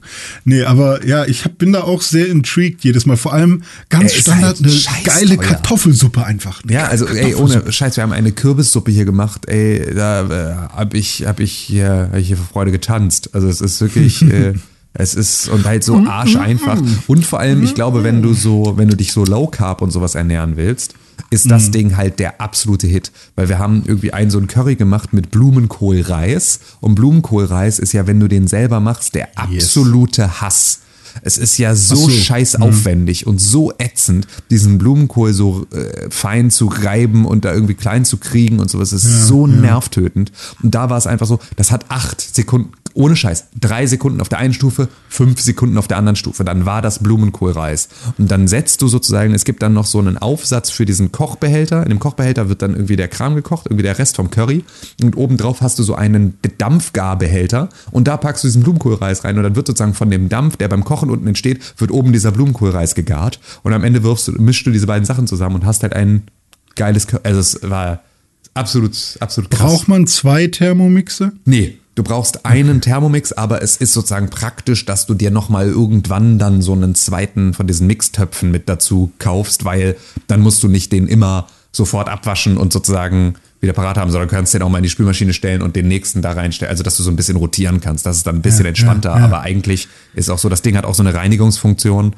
Ähm, da, ich dachte gestern, als da dieser Pizza, Pizzateig drin klebte, dachte ich, okay, kannst du einfach ganz wegschmeißen jetzt. So, kannst du was Neues kaufen. Und dann gibt's aber eine Reinigungsfunktion, die heißt Teig. Und dann machst du einen Liter Wasser rein und einen Tropfen Spüli und dann setzt du einen Deckel drauf und sagst Reinigung Teig und dann macht er acht Minuten lang und danach ist dieses Ding wieder sauber. Sieht aus wie neu. Also es ist, ist, schon, ist schon krass. Aber muss man auch dazu sagen, kostet auch richtig Geld.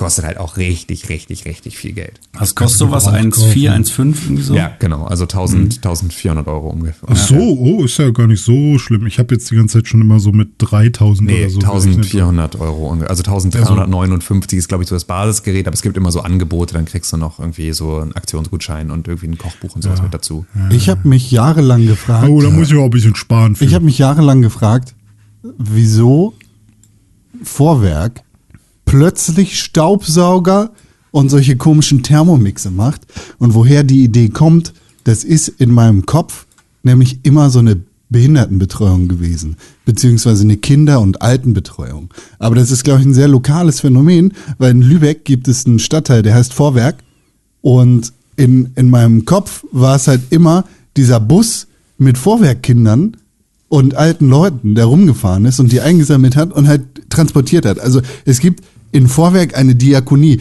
und da steht auf den Bussen immer Vorwerker Diakonie drauf. Und ich habe einfach immer gedacht, hä, warum machen die denn jetzt den Thermomix? Wie kommt denn das zusammen? Hä?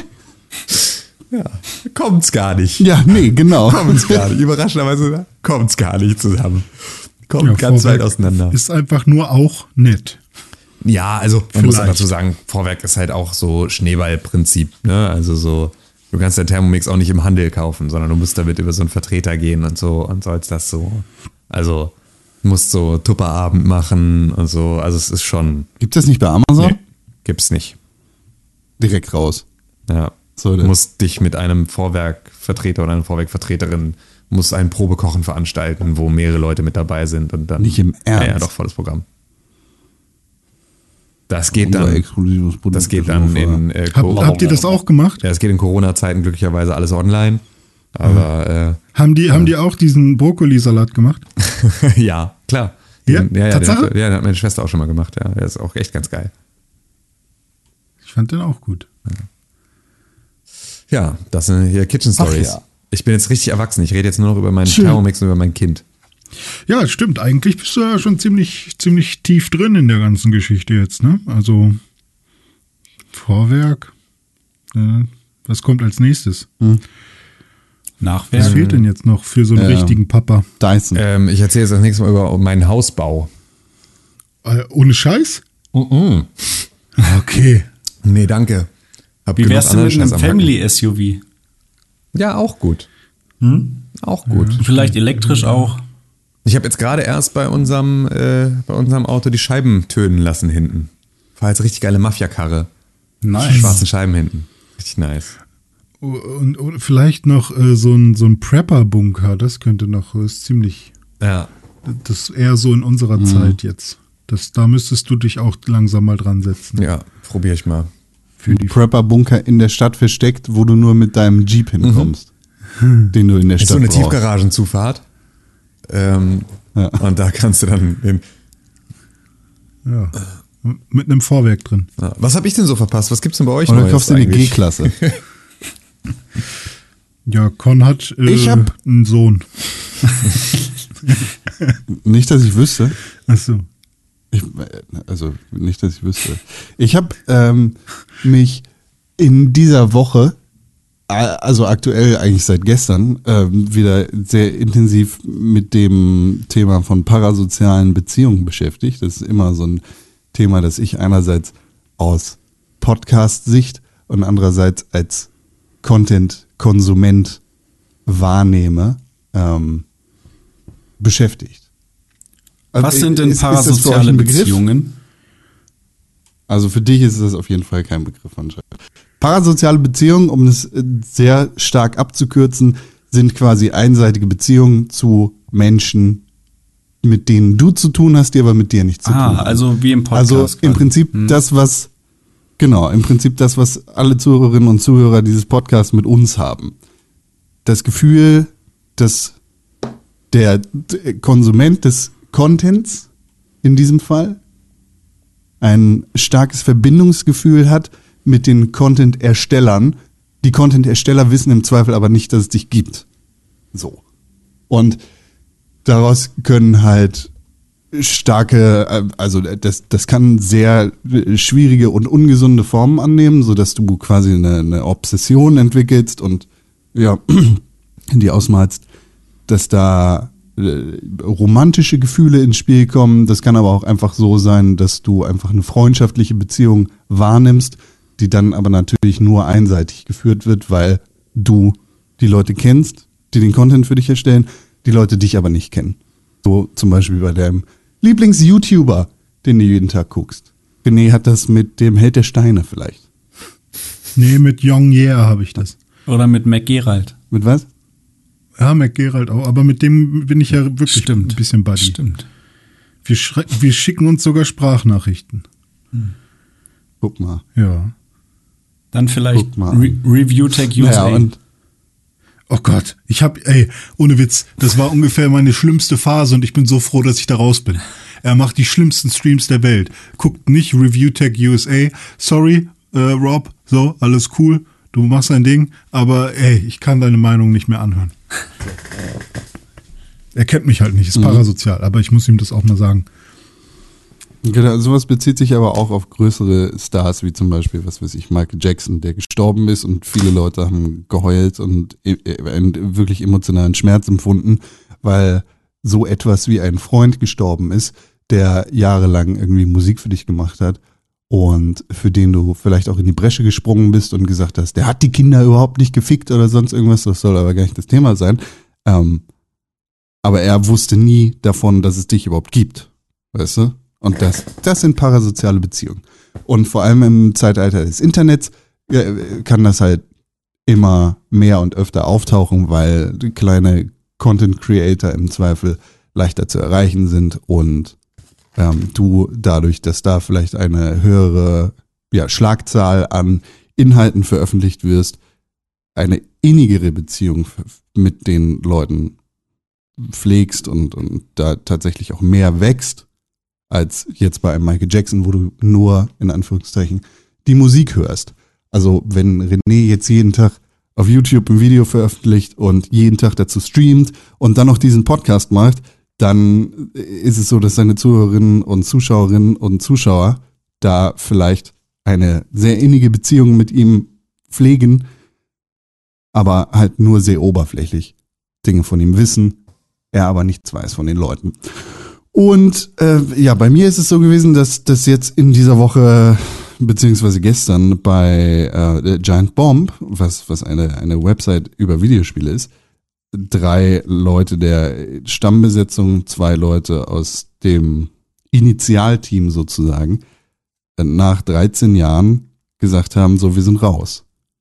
Und das hat bei mir halt sehr viele Emotionen ausgelöst, weil ich die Leute seit über 13 Jahren und seit 13 äh, Jahren plus minus auf dieser Website verfolge und äh, neben wöchentlichen Podcasts viele Videos und anderen, Inhalt mit diesen Menschen teile und diese Leute mich einfach begleitet haben durch Lebenssituationen und Momente meines Lebens, wo sie mir im Zweifel auch sehr geholfen haben durch Ablenkung und dadurch, dass, dass ich halt den, was weiß ich, den, den Podcast von denen auf einer prägenden Reise gehört habe oder, oder sonst irgendwas oder einfach in sehr prägenden Situationen die Möglichkeit hatte, aus meinem echten Leben auszusteigen und mich damit zu beschäftigen, was die für einen Scheiß labern. Ähm, was, was dann tatsächlich dazu geführt hat, dass ich halt ein sehr starkes Gefühl von Verlust hatte und äh, das tatsächlich auch immer noch empfinde und nur dadurch, und äh, das ist halt so eine absurde Situation, wo ich auf der einen Seite sagen kann, äh, boah, ist das albern, auf der anderen Seite aber sagen kann, okay, ich kann durchaus nachvollziehen, wie ich emotional dahin gekommen bin, äh, weinen musste, weil diese Leute gesagt haben, wir verlassen diese Website jetzt. Was, ne, was, was halt echt absurd ist, für mich aber rational und dann emotional erklärbar ist. Ich finde das, weil es äh, einfach das Gefühl ist von die, dieses Stück Familie und Zuhause, was du seit über 13 Jahren empfindest, hört jetzt in dieser Form auf. Ja, ich kann das total verstehen. Also ich habe, ähm, ich fand es auch ganz spannend, weil das erste Mal, dass mir das so begegnet ist in dieser Form, ähm, war auch mit dir und auch mit äh, Giant Bomb. Und zwar damals, als äh, Ryan Davis gestorben ist. Ähm, ich erinnere mich noch daran, dass ähm, du, ähm, dass du an sozusagen seinem Todestag dir dann immer sozusagen auf ihn ein Glas Whisky getrunken hast. Und dann, äh, das mache ich immer. Genau, noch. so, und dass das halt äh, irgendwie so, dass das etwas war, was, äh, also was mir so, so äh, imponiert hat auf der einen Seite und halt aber mich natürlich auch ein Stück weit irritiert hat, ähm, einfach weil es ähm, ja, weil das natürlich so eine, so eine Beziehung ist, die du dann zu so einer Person hast, die du eben, ne, so eine parasoziale Beziehung, ähm, zu einer Person, die du nicht kennst, was ich aber ähm, total gut nachempfinden kann, zu dem Zeitpunkt aber in der Form gar nicht selber hatte. Ähm, ich finde es jetzt so, ich meine, ich höre jetzt irgendwie äh, den, die Giant Bomb Produktion irgendwie seit fünf Jahren oder irgendwie sowas, fünf oder sechs Jahren. Ähm, ich, mich hat das gestern auch krass getroffen, so, also weil ich das irgendwie, aber ähm, ich glaube, für mich wäre das eher so ein, wenn so ein Holger Klein jetzt aufhören würde, äh, Podcast zu machen, weil da ist es halt auch so, der, also ja. den höre ich seit 13 Jahren und äh, der begleitet mich seit ja. 13 Jahren fast jeden Tag und ähm, da würde es mich wahrscheinlich genauso treffen, wenn der jetzt dann eben nicht mehr Teil meines Lebens wäre. Und ähm, da habe ich auch immer wieder genau das Gefühl, dass ich so, dass ich mich, äh, obwohl der auch immer mal wieder so Hörertreffen gemacht hat, ich mich da nie getraut habe, zu so einem Hörertreffen hinzugehen, auch wenn das in Hamburg stattgefunden hat. Ähm, einfach weil ich immer Angst hatte, dass eben diese parasoziale Beziehung ähm, auch ja dann so ein, also dass die ja dann an so einen Punkt kommt, an dem diese Realisation stattfindet, dass das ähm, was super einseitiges ist, was ja, was für mich völlig, also ich weiß das, aber ähm, ich äh, habe sozusagen auch gleichzeitig zu viel Angst davor, dass der mir in echt dann unsympathisch ist oder dass der mich doof findet, so dass das sozusagen meine äh, parasoziale Beziehung zu dieser Person, die ich eigentlich ja sehr gerne mag, irgendwie dann schädigen könnte. Das heißt also, für mich ist es sogar äh, eher gruselig, der Gedanke, ihn wirklich kennenzulernen. So einfach, weil ich gar nicht möchte, dass sich diese Figur irgendwie entzaubert. Ja, du musst mal überlegen, so ein Holger Klein für dich und für, für Domo oder René ist es dann, was weiß ich, irgendwas anderes. Denk an äh, die, die Game One-Leute zum Beispiel. Hm, ähm, ja. die, die haben dich einfach begleitet durch im Zweifel dein adoleszentes Leben. So, vielleicht hast du mit 16 ja. oder noch früher angefangen, das anzugucken oder anzuhören und du, du bist gewachsen, vielleicht hast du nicht immer so daran festgehalten, aber anders als es jetzt bei einer TV-Sendung ist oder was, sind es dann halt echte Menschen. Und ein Holger Klein ist, ist ja dann auch in, in so einem Podcast ein echter Mensch. Der teilt vielleicht nicht alles mit, was er erlebt, aber trotzdem kommt halt dieses Aber viel. Gefühl. Also, Genau. so hat er witzigerweise gerade erst letztens drüber in einem Podcast mit, mit Tobi Bayer drüber gesprochen, dass Tobi Bayer meinte, seine Hörer kennen ihn nicht, weil er sozusagen da immer so sehr eine Rolle spielt und sich irgendwie, also so gar nicht viel Privates ergibt. Und Holger Klein sagte, oh, weiß ich nicht, ich glaube, wenn Leute seit irgendwie zehn Jahren Vrind hören, haben die ein ziemlich gutes Bild von mir. Und ich dachte auch so, ja, ich glaube auch. Also so, man kriegt ja dann doch im so Subtext über so zehn Jahre und mehr einfach, ähm, kriegst du ja einfach so ein bisschen mit, okay, du reagierst auf das so, du hast irgendwie dazu so eine Meinung, du änderst da, hast dazu deine Meinung irgendwie mal so geändert und das ist ja auch gut und sollst du ja auch. Also wir haben uns ja hier beispielsweise für die Leute, die uns seit irgendwie Anfang an hören, äh, seit jetzt dann auch zehn Jahren, ähm, ich bin sehr froh, dass unsere Meinungen und Ansichten sich über die Jahre verändert haben ähm, und dass wir irgendwie uns weiterentwickelt haben und so. Aber da geht man ja auch mit und dadurch kriegst du natürlich auch immer so eine Einordnung der Welt durch diese Person und ich glaube, dadurch gibst du, ob du nun willst oder nicht, immer ganz viel von dir selber preis, gerade im Format Podcasting. Äh, viel mehr als irgendwie, wenn du ähm, Videos produzierst, wo es vielleicht eher äh, geskriptete Inhalte sind oder du sozusagen einen klareren Plan hast, wohin auch jetzt diese Folge geht. Wir machen uns am Anfang immer eine Stichwortliste und alles, was dann kommt, kommt.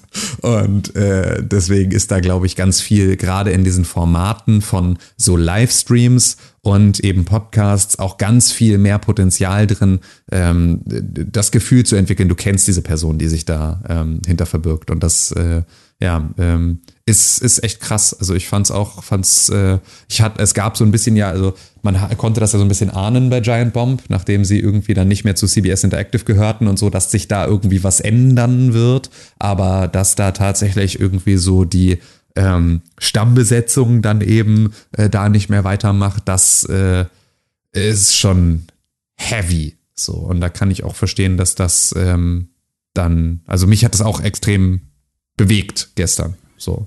Sicherlich nicht im An- Ansatz so sehr wie dich, weil irgendwie meine, also ich nicht so viele enge Verbindungen und Erfahrungen irgendwie habe, die ähm, da eben mit denen zusammengehören. Und weil ich natürlich auch vor allem nur die Podcasts gehört habe und nicht auch noch den ganzen Videocontent. Dadurch ist man ja nochmal wieder ein Stück weit weniger auch persönlich mit drin, weil du nicht die Mimik und irgendwie Gestik und all das noch mit dazu hast. So, du guckst dann, du hörst den ja dann nur zu, wenn du ihn auch noch zusiehst und sie sozusagen auch noch erlebst in ihrer ganzen Form und irgendwie alle Insider kennst und alles irgendwie mitgekriegt hast, ist es natürlich nochmal eine ganz, ganz andere Geschichte. Es tut mir leid.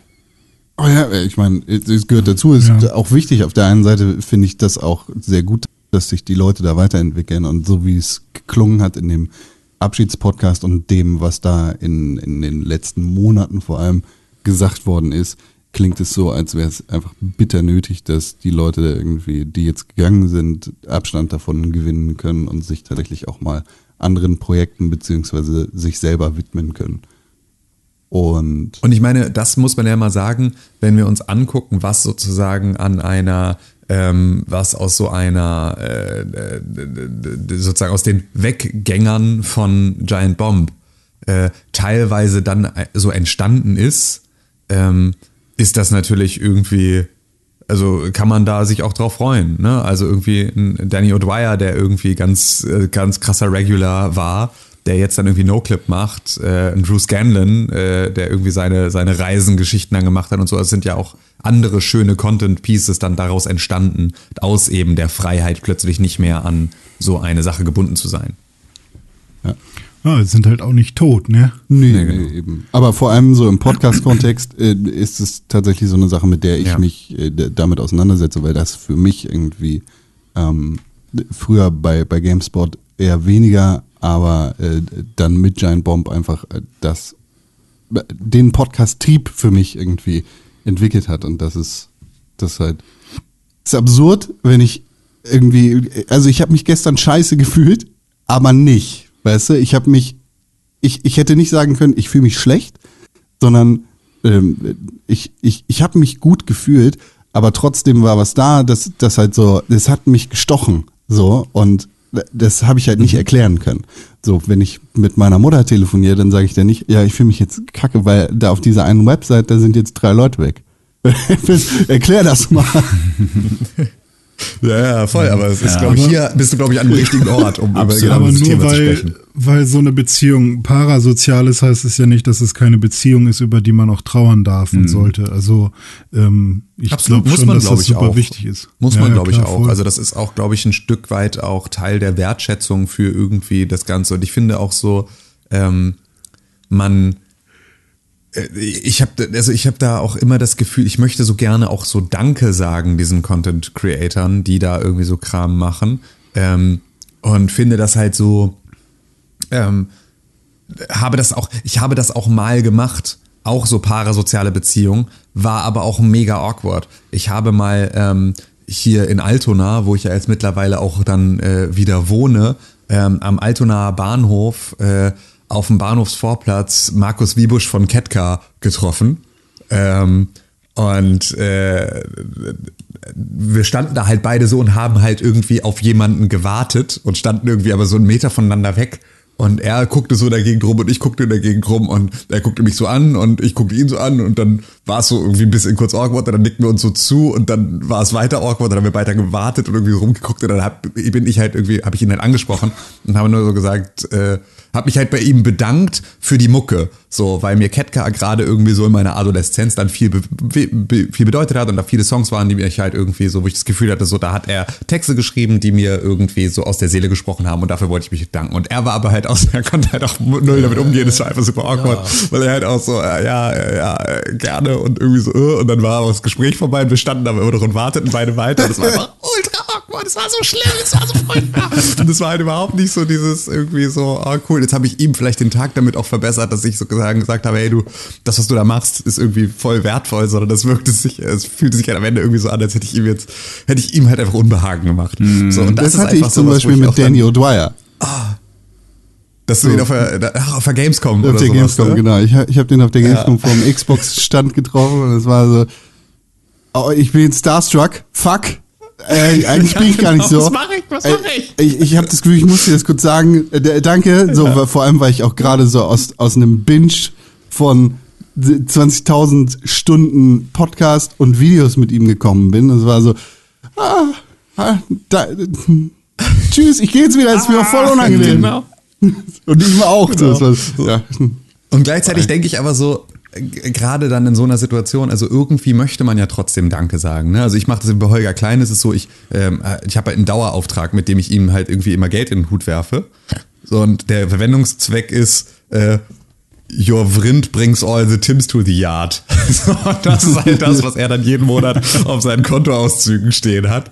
Ähm, und äh, das ist so das, wo ich dann denke, okay, sollte ich den irgendwann mal kennenlernen und sollte er mal irgendwann sozusagen dann meinen Namen mit meinem Gesicht sozusagen in Verbindung bringen, dann wird er wahrscheinlich mich mindestens fragen, was dieser absolut absurde ähm, äh, äh, über hier Verwendungszweck zu bedeuten hat. Vielleicht aber auch nicht, aber er ist zumindest so ein, der weiß jetzt irgendwie, dass ich ihm dankbar bin für seine äh, für seine Produktion so und dass die mir was Ja. wert ist.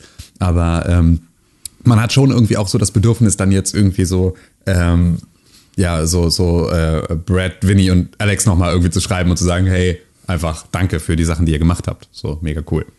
Wo ihr darüber redet, muss ich auch feststellen, dass ich genau dieses Phänomen auch bei mir, bei mir selbst total feststelle, wie Con vorhin schon gesagt hat, so bei mir sind das halt die, diese ähm, Game One und früher Giga-Leute, ne, die ich irgendwie seit 2005 oder so mittlerweile verfolge und halt immer noch, ne, also über Giga, Game One, mittlerweile Rocket Beans, einige zumindest noch. Und ähm, da war es natürlich im Laufe dieser, ich glaube, 16 Jahre mittlerweile halt auch so, dass da immer mal wieder Leute ähm, abgesprungen sind, neue dazugekommen sind. Und das war halt ähm, jedes Mal irgendwie schon, hat irgendwelche Emotionen in einem vorgerufen. Und genauso auch diese Situation mit, man trifft die Leute dann irgendwo, zum Beispiel auf der Gamescom, habe ich auch ganz unterschiedliche Erfahrungen gemacht. Bei bei einem von denen zum Beispiel, mit dem habe ich mich dann super nett unterhalten und das war, war ein richtiges Highlight. Bei einem anderen stand ich nur daneben und habe mich nicht getraut, irgendwie was zu sagen, weil was, was willst du auch sagen? Irgendwie, ja, hallo, ich guck dein Kram irgendwie seit zehn Jahren, äh, cool. So wie die all die anderen, die hier auch sind, die voll labern. So, Richtig, da, keine Ahnung. Und bei einem hatte ich sogar eine, ich, ja, ich sag mal, negative Erfahrung, aber das will ich jetzt auch nicht überbewerten, aber da haben wir irgendwie was gedreht auf der Gamescom und der meinte dann irgendwie rumfrotzeln zu wollen, hat irgendwem gesagt, hier, äh, troll die mal da hinten und lauf da mal durchs Bild oder so. Also es sind halt alles nur Menschen, ne? Da kann alles passieren. So, die haben mal einen guten Tag, mal einen schlechten Tag, mal unterhältst du dich nett mit denen, mal lieber nicht, Ja, keine sind Ahnung. auch einfach nicht alle sympathisch. Also Das auch. ist halt einfach so. Also das muss man auch sagen. Ich meine, wir haben ja dann auch, äh, auch ohne da jetzt irgendwie zu viel aus dem Nähkästchen zu plaudern oder sowas, aber ähm, treue Pixelburg-Follower wissen ja, dass wir für Rocket Beans mal Sachen produziert haben. Und es ist halt auch nicht immer super äh, erfüllend hinter alle Kulissen zu gucken. So, ne, sondern du merkst halt irgendwie so, okay, äh, wenn hier auch, ne, also es kochen auch alle nur mit Wasser und beim einen oder anderen ist der Wasserkocher nicht eingesteckt. So, das ist halt einfach so, das ist halt die Erfahrung, die man dann halt auch macht. Und dann ist es vielleicht auch, entzaubert sich auch so ein Content nochmal. Deswegen ist es vielleicht auch manchmal gar nicht so ratsam, dann eben seinen Idolen so nachzujagen, dass man an Exakt. die so nah rankommt, dass man das mitbekommt, sondern vielleicht möchte man sich auch bestimmte Sachen einfach so behalten, dass man sagt, okay, äh, das, äh, ja, Das würde ich, das, hatte würde ich genauso unterschreiben. Sorry, ganz kurz nur der, das Ja, noch eingeschoben. Ähm, mir ging es nämlich auch so nach diesem Erlebnis dieser einen Gamescom, wo ich viele von denen getroffen habe, war es tatsächlich bei mir so, dass ich so ein halbes Jahr bis Jahr wirklich Probleme hatte, den Content wieder zu gucken, weil das plötzlich so real war und nicht mehr diesen, diesen, diese, diesen Unterhaltungswert, diese Distanz hatte. Das hat sich dann irgendwann wieder eingestellt. Mittlerweile gucke ich das auch wieder gerne. Aber äh, genau wie du sagst, also manchmal will man da vielleicht dann doch eigentlich gar nicht hinter den Vorhang gucken. Ich hatte das mit KIZ, ähm, als die noch relativ äh, ja, un unbekannt, also sie waren schon, glaube ich, langsam bekannt. Da kam dann das erste richtige Album raus und dafür sind sie ähm, mit so einem mit so einem Transporter durch Deutschland getourt und haben halt aus dem Transporter hinten raus ähm, quasi so Mini-Konzerte äh, gemacht. Und dann, äh, und die waren halt so relativ kurzfristig. Das heißt, man musste denen halt so ein bisschen bei Facebook äh, folgen und dann immer rausfinden, wo sie irgendwie als nächstes sind. Und dann waren sie irgendwann in Braunschweig. Und ich natürlich schön meine, meine originale KIZ Böse Enkels äh, CD genommen und äh, wollte mir die schön unterschreiben lassen, beziehungsweise habe ich auch. Und, ähm, und dann habe ich zu dem Zeitpunkt gerade mit einem Kumpel äh, eine EP rausgebracht und wollte das, habe so gedacht, ey, vielleicht kann ich die ja fragen, ob sie, ob sie so einen Shoutout machen. Und am coolsten wäre es, wenn ich äh, das von, von Nico kriege, weil den fand ich damals irgendwie besonders cool. Und seitdem, weil der Typ hat dann, ich habe ihn dann so gefragt, nachdem er so die Unterschrift auf, auf das Cover gepackt hat, ähm, hast du vielleicht Bock, einen Shoutout für unsere EP zu machen? Und natürlich hat er gesagt, hey, ich weiß sogar nicht, ob ihr gut seid. Nö, mach ich nicht. Also so richtig, so, also nicht so, nee, sorry, äh, und, und ähm, was mache ich generell nicht oder so, sondern einfach nur so ein bisschen, so wie halt Rapper eben irgendwie sind. Und äh, das hat mich so ähm, getroffen damals als als kleiner junger Rapper. Und dann bin ich äh, zu Maxim gegangen und habe den halt auch noch mal gefragt. Und der hat's dann gemacht. Und der wäre voll cool und hat sogar noch einen Gag eingebaut und so. Und das war einfach nur super cool. Und seitdem war dann Maxim derjenige, den ich irgendwie am coolsten fand. Und so hat sich das komplett getwistet. Und für mich war dann Nico das Arschloch. Und Maxim der der der der der nette und Tarek der der immer der der sich gar nicht traut, weil der bei dem haben damals die Hände so ein bisschen gezittert. Und ähm, so ändert sich das gesamte Bild von, von, so, einer, von so einer Bande. Weißt Und dabei du? ist es halt auch einfach so voll verständlich, dass, also, weil Nico hat ja, Ja. voll recht. Also er hat Ja, ja, voll. 100 Prozent recht. Was ist, wenn ich irgend so ein Nazi-Rapper bin? so, Genau, ne? eben. Das ist ja, eben. So, das ist ja gerade heute, Alter, müsstest du so vorsichtig sein mit so einer Scheiße. Und das kannst Ja, du auch ja. eigentlich nur machen, wenn du dann irgendwie so, ja, da so völlig un unerschrocken bist. Aber ja, es ist schon. Äh, Klar ja. war das übergriffig von mir, aber also, ähm, ja, keine Ahnung. Und dann habe ich also neben diesen ganzen parasozialen langjährigen Beziehungen, wie Dome gerade schon meinte, bei mir ist es natürlich dann irgendwie auch diese ganze Game One-Bande, ähm, beziehungsweise Giga-Bande, die sich bis heute irgendwie noch äh, durchgezogen hat. Ähm, Sind es aber auch so ein paar andere Leute, die sind irgendwie so vereinzelt aufgetreten und haben mich irgendwie krass geprägt äh, in, vers in verschiedenen Zeiten meines Lebens. Und bei mir war es zum Beispiel richtig schlimm, als ich herausgefunden habe, dass äh, Henry Ernst gestorben ist damals, äh, der ja bei der GamePro ähm, quasi die ersten deutschen Let's Plays meinetwegen gemacht hat, äh, nur eben auf DVDs ähm, mit, mit anderen Leuten zusammen. Die Testchecks Ähm, waren legendär. und die Testchecks halt und äh, die halt auch irgendwie Comedy mit, mit, ähm, ja, mit Videospieltests irgendwie verbunden haben, was dafür gesorgt hat, dass ich das halt einfach auch wahrscheinlich bis heute irgendwie schön finde, sowas selber irgendwie mal zu machen oder was mich überhaupt auf diesen ganzen Trichter gebracht hat. Ähm, und als ich gehört habe, dass der gestorben ist, war das für mich halt einfach so ein krasse, also ich habe den Typen nie getroffen in meinem Leben, aber es war wirklich so, als wäre ein ganz enger Freund irgendwie gestorben. Und äh, genauso ist es aber auch, vielleicht, ich weiß nicht, ob das irgendwie mit anderen Szenen irgendwie auch so ist, immer wenn ein Rapper stirbt, habe ich irgendwie das Gefühl, dass, dass mich das einfach noch krasser mitnimmt. Also es ist eine eher sanfte parasoziale Beziehung, weil mit ich, ich muss die gar nicht mal so hören, aber irgendwie habe ich das Gefühl, dass es jemand aus meiner, ja, weiß nicht, aus meinem Verwandtenkreis. Irgendwie, äh, bei Mac Miller ist es wahrscheinlich so, da, da geht es wahrscheinlich noch vielen so, aber auch Leuten, die, die Leute, die ich gar nicht gehört habe, so als ähm, hier XX Extension, äh, Temptation, sorry, gestorben Tentation. ist, oder Nipsey Hussle. Heißt er so? Weiß ich Hm, nicht. Aber ähm, da habe ich halt auch ständig ähm, dann einfach immer so, wird mir richtig, also wäre ich richtig traurig, wenn ich, wenn, wenn sowas passiert. Hm. Und ähm, das ist, glaube ich, nochmal eine andere Ebene von para, parasozialen Beziehungen, glaube ich. Ich kann zum Beispiel überhaupt nicht nachvollziehen, wie irgendwie ein, also so Groupies vögeln oder sowas, kann ich überhaupt nicht.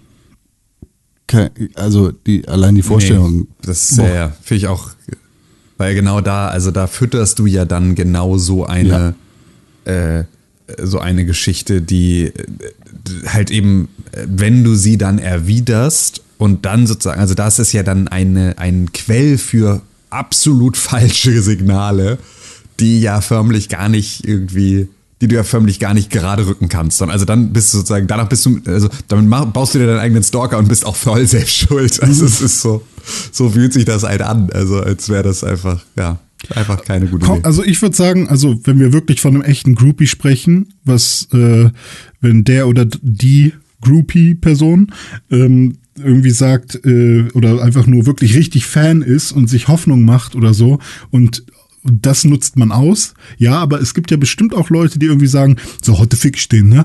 Und dann, ähm, und dann äh, f- gibt's irgendwie quasi sehr, sehr selbstbewusste Leute, die sagen, so, ich versuche bei dem zu landen. Das ist dann aber kein richtiger, richtiger Groupie, oder? Ja, nee, trotzdem, auch wenn das die Prämisse ist, ist das, glaube ich. Also ich meine, es ist halt ein, es ist äh, halt ein Ungleichgewicht. Ist an- generell. Ja, genau. Alleine das Ja. ist irgendwie äh, sch sehr schwierig. Und da sind, da sind ja auch in den letzten Monaten sehr viele YouTuber drüber gestolpert. Jetzt mal ganz abgesehen von. Wie ist denn das dann? Aber ist das nicht schon wieder so ein bisschen wie so ein Kastensystem? Irgendwie, wenn du viel Macht hast, darfst du nicht mehr mit irgendwelchen Leuten äh, verkehren, die, die weniger bekannt sind als du, weil dann hast du direkt das Problem, dass dir nachgesagt wird, dass du da deine Macht ausnutzt? Ich glaube, es hängt einfach davon ab, was, was du weißt und was die Prämisse ist. So, weißt, wenn, Ja. wenn jetzt ein, ein, halt ein Fan, offensichtlicher Fan bei dir ankommt, äh, versus jemand, der vielleicht nicht weiß, was du machst, ist das halt was unterschiedlich. Ja, das ist richtig. Ja, so einfach kann man sich das nicht machen. Hast du recht. Naja. Genug davon.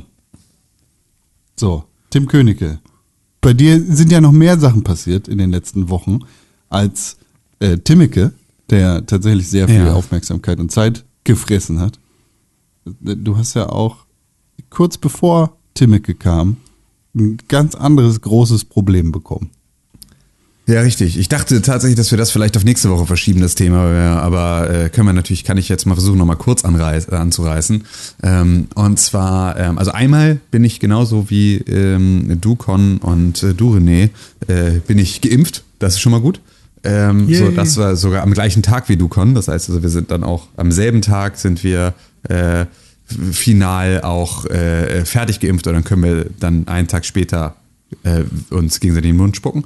Ähm, und ähm, dann gab es noch eine Sache, ich habe ja hier das ein oder andere Mal von meinem, äh, von diesem Ferienhaus erzählt, ähm, das ich äh, mit meinem Cousin und meiner Schwester gemeinsam äh, besitze. Und äh, äh, kurz bevor Timmeke kam, ähm, gab es dann die äh, Hiobsbotschaft, äh, dass äh, der Bauer aus dem Dorf äh, direkt sozusagen angrenzend an unser Grundstück, ähm, das halt eigentlich ist sozusagen diese Ferienhaussiedlung ist so ein bisschen außerhalb des Ortes. Zwischen dem Ort und der Ferienhaussiedlung ist halt ein riesiges Feld und auf der anderen Seite fängt dann halt der Wald an und ähm, auf diesem Feld, äh, sozusagen jetzt zwischen die Ferienhaussiedlung und das Dorf, soll ähm, eine Legebatterie für 14.990 Legehennen ähm, in Freilandhaltung gebaut werden. Und ähm, diese Freilandfläche soll dann bis an bis drei Meter an unser Grundstück rangehen. Und zwar bis auf drei Meter, weil sie müssen mit dem Trecker ja dann sozusagen daran noch vorbei. Ähm, und äh, ja, das ist jetzt etwas, wo wir jetzt eine Bürgerinitiative gegründet haben, ähm, die seitdem jetzt dann irgendwie auch schon dreimal, äh, nee, viermal getagt hat. Ähm, und wo wir jetzt dann halt unsere verschiedenen Möglichkeiten ausloten, wie man da gegen vorgehen kann, dass eben dieser Bau stattfindet, ähm, weil das natürlich ganz, ganz viele verschiedene Facetten hat von ähm, von G Geruchsemissionen und Staubemissionen und äh, einfach ähm, ja LKWs, die dann natürlich bei 14.990 äh, Legehennen sind das ungefähr 10.000 Eier am Tag, die müssen auch abtransportiert werden, dann muss da Mist abtransportiert werden, dann muss da Futter hintransportiert werden, das heißt, du hast auch jeden Tag dann diverse LKWs, die da irgendwie dann äh, dran vorbeifahren und so, damit ist natürlich der Erholungswert von so einem Ferienhaus schlagartig äh, deutlich geringer, wenn du da auf äh, vier Meter hohen überdachten ähm, Maschendrahtzaun guckst und äh, da jeden Tag irgendwie LKWs vorbeifahren und irgendwelche stinkenden Hühner äh, dir da vor der Nase rumgackern. Und äh, Ist das das ja war noch nochmal eine echt. Bitte? Ich sag, du isst das ja noch nicht mal. Genau, also das ist auch so, äh, das ist auch sozusagen so eine der Argumentationen der Gegenseite. Alle wollen immer hier das hier regional, alle wollen hier ihr Frühstücksei essen, aber äh, keiner will's vor der Nase haben. So, wer hier keine Tierprodukte äh, zu sich nimmt, der werfe den ersten Stein. Und meine Schwester und ich so, okay, hi, hallo, fickt euch, ihr Bastarde. Und so auch aus völlig unterschiedlichen Gründen, einfach so, unter anderem Tierwohl, ihr Penner. Und, äh, Kannst ja, auch das einfach ein ganz normales eigenes Huhn auf dem, auf dem Dings stellen. Dann hast du Ja, eins, das legt ja, dir dein privates Ei. Genau, so und das ist irgendwie, das finde ich sogar dann alles noch äh, verhältnismäßig okay, aber äh, ja, so wie das da gemacht wird, eben nicht. Und es gibt dazu halt noch so ein paar Facetten von zufälligerweise ist die Bürgermeisterin, die das Ganze durchgewunken hat, die Mutter vom Bauherren und so weiter Upsi. und so fort. Und im Ortsrat wurde behauptet, dass es dadurch, dass es ein privilegiertes Bauvorhaben, der Ortsrat da, das sozusagen nicht, nicht in der Abstimmung ablehnen kann. Das wurde vorher auch vom Samtgemeindebürgermeister allen nochmal persönlich gesagt, dass sie sozusagen gar keine Rechtmäßigkeit haben, dagegen zu stimmen. Äh, das hat sich jetzt rausgestellt, dass das nicht stimmt.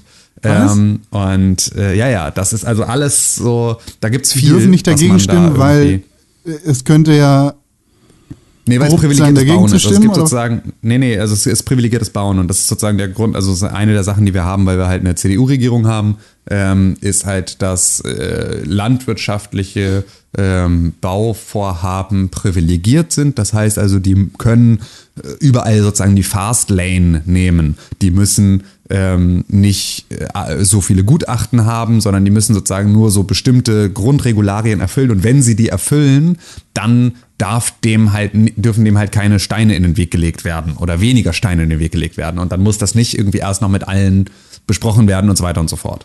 Ähm, das stimmt aber halt nur für bestimmte Dinge und eben nicht für alles und äh, das wurde da auch anders kommuniziert, ist aber alles so, ähm, will ich mich jetzt auch gar nicht weiter reinhängen, weil ähm, das liegt, dieses ganze Thema liegt bei einer Anwältin, die sich darum kümmert und deswegen äh, Ja, ja, ja. ist Gibt das es da alles denn irgendwelche Erfolgsaussichten? unterschiedlich. Ähm, das ähm, rechtlich gibt es da die ein oder andere Möglichkeit, einen Hebel anzusetzen, den wir halt jetzt irgendwie gerade, wo wir jetzt dran sind, das irgendwie alles zu erörtern. Es wird bestimmt auch nochmal den Punkt der Kommunikation geben. Das hat jetzt bisher nicht so richtig viel ergeben, aber also so, wir sind da an verschiedenen Seiten dran, uns damit auseinanderzusetzen und so. Und am Ende ist wahrscheinlich, ja, müssen wir mal gucken. Dann Toi, toi, nächste toi, ich Woche dann das große Update, bitte. Ja, ja, mal gucken. Ich muss tatsächlich mal mit der Anwältin reden, wie viele regelmäßige Updates ja, ich in ja, ja. einem reichweitenstarken Podcast veröffentlichen darf. Nicht, dass du dir noch ein Ei legst. Danke, Dome. Sich, sich selber ein Ei gelegt. Ne? Ja. Ich frage mich ja immer, was, was war zuerst? Die Henne oder das Ei? Oder was ist zuerst über die Straße gegangen? Das Ei oder das Huhn? Und was passiert eigentlich, wenn man anderen eine Grube gräbt? Das sind alles Fragen, auf die ich keine Antwort habe. Aber ich glaube, ein Spiel, das darauf Antworten liefern kann, ist Returnal. Oder? Ich habe ehrlich gesagt keine Ahnung, was das ist. So wie ich das verstehe, René, bitte korrigier mich. Ich möchte jetzt, pass auf, hier ist mein Verständnis von Returnal.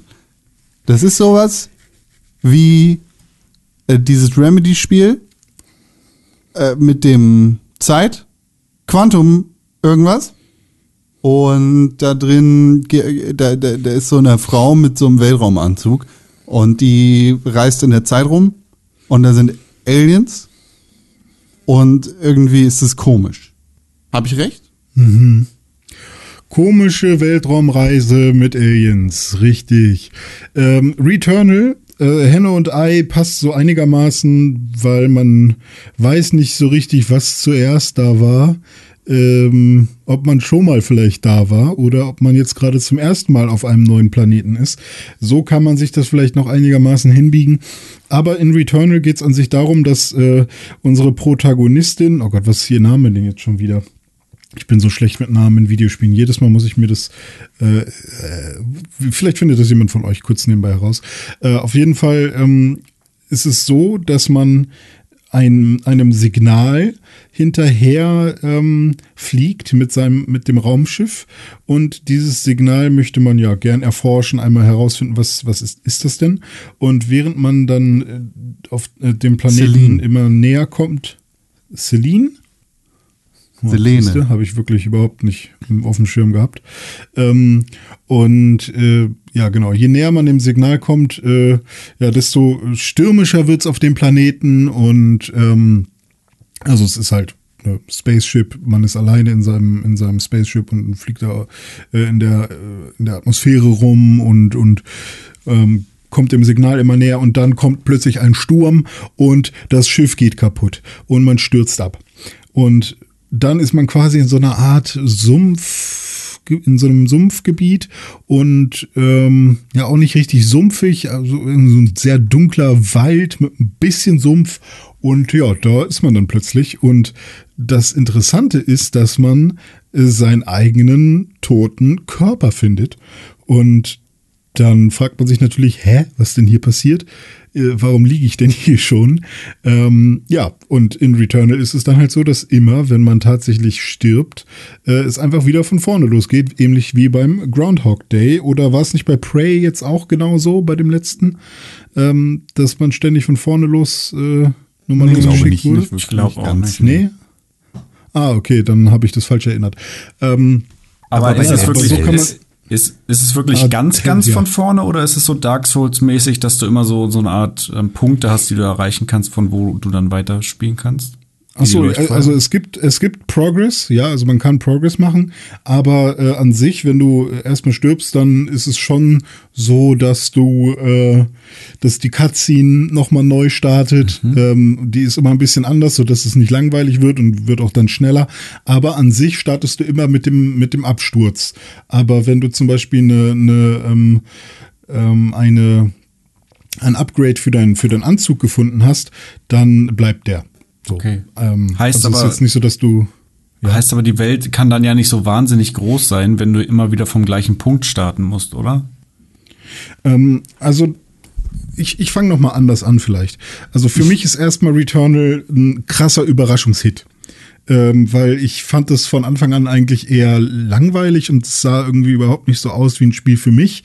Äh, ich fand auch ähnlich wie äh, René wieder der Frauenhasser. Ich fand oft wieder die Haupt, äh, den Hauptcharakter irgendwie nicht sehr ansprechend. Also ich konnte mich null mit der Dame identifizieren und ähm, ich fand, ich finde, sie sieht auch teilweise eher aus wie so eine komische Oma, die irgendwie nicht ähm, nicht so gut äh, weiß ich nicht, gemodelt wurde. Ähm, weiß ich nicht, irgendwie finde ich, sieht ihr Gesicht einfach irgendwie ein bisschen deformiert aus. Und ja, das Problem habe ich scheinbar immer, äh, oder anscheinend immer, ähm, ist so ein bisschen Uncanny Valley das Problem für mich. Und ähm, mittlerweile habe ich mich so einigermaßen dran gewöhnt, aber so gut wie bei Aloy hat es noch nicht geklappt.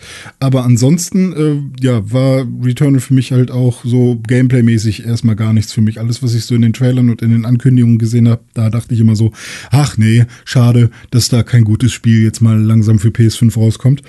Und dann ist es jetzt rausgekommen und ich habe dann immer mal wieder so geschaut, äh, ja, wie, wie, wie so die Level aufgebaut sind und was man da generell noch so macht und äh, wie das, wie der Flair so an sich aus ist. Und dann habe ich gesehen, dass es voll schnell ist und dass man da voll rumrennen kann und das, ähm, ja, das, das, das da auch so ein bisschen Resogun slash Nier Automata ähm, äh, so, so Bullet-Hell-Passagen drin sind, wo ich eigentlich auch nicht so der Fan von bin, aber irgendwie war es dann was anderes. Und dann habe ich so gedacht, hm, mal gucken, Hausmarke, beziehungsweise Hausmark, die, die Entwickler, was haben die noch so gemacht? Dann habe ich mal rumgeguckt, ah, okay, die haben so viel verschiedene gute Spiele gemacht, die alle nicht schlecht waren. Ähm, ich glaube, ich, glaub, ich gebe dem mal einen also ich, ich, ich gönne mir das mal, ich versuche das jetzt.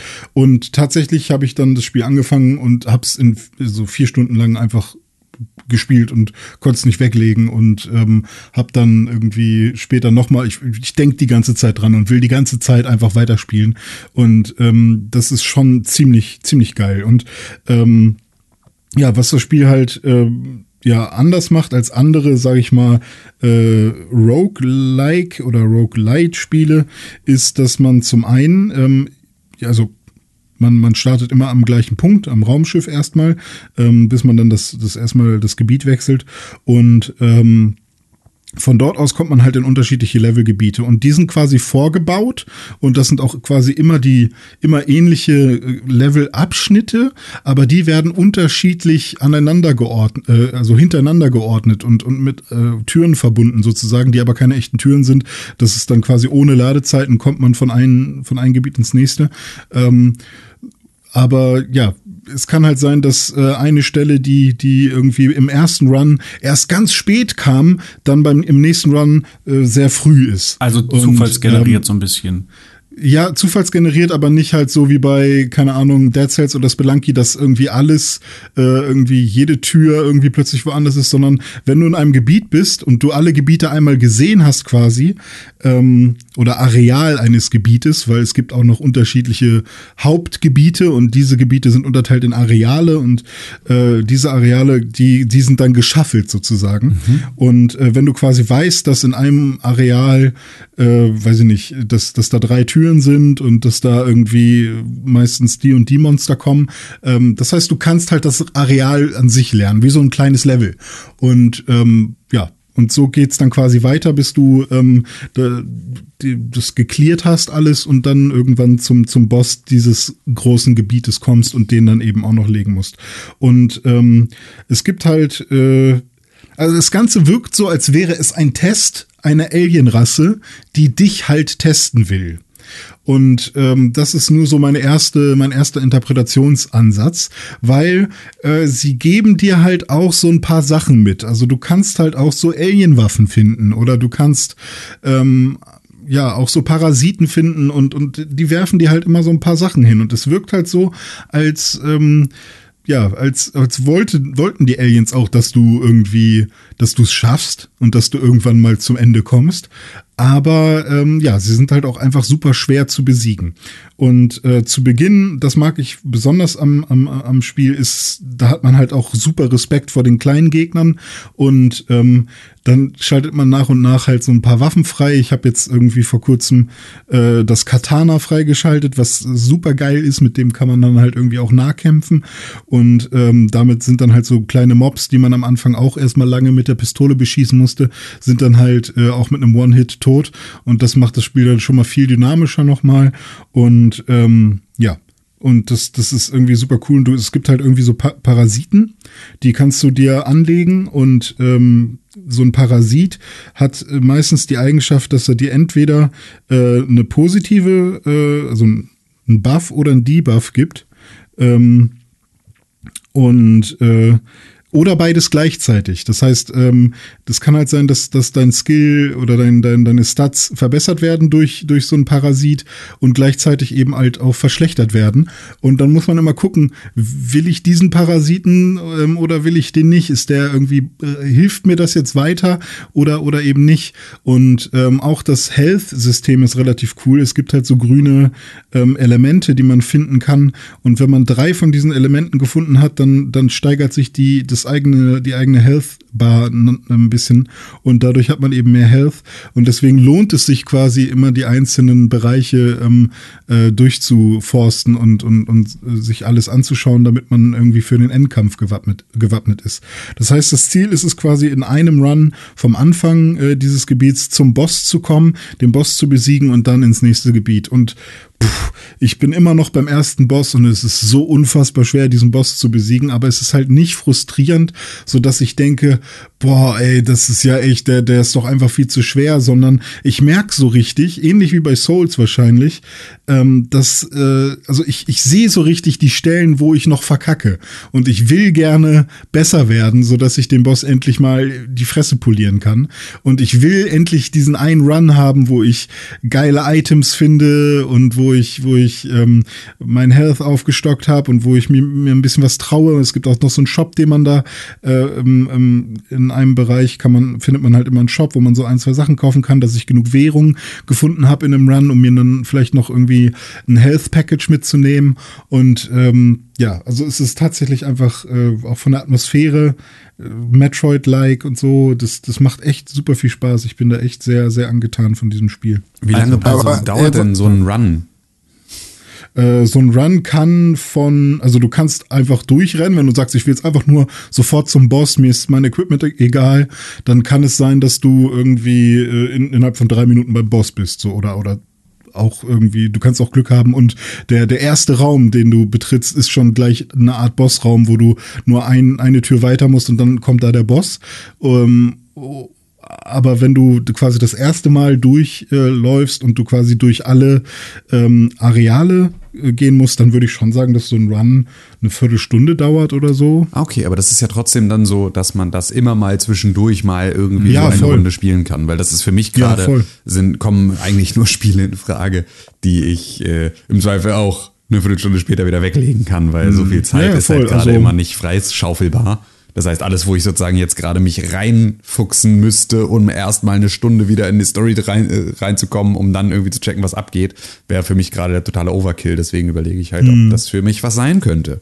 Das klingt halt eher nach wie, wie mal eine Runde 15 Minuten PUBG spielen, als wie ähm, tatsächlich jetzt ein Dark Souls, wo du am besten dann mal dir eine Stunde oder zwei Zeit nimmst, um wirklich auch Progress zu machen.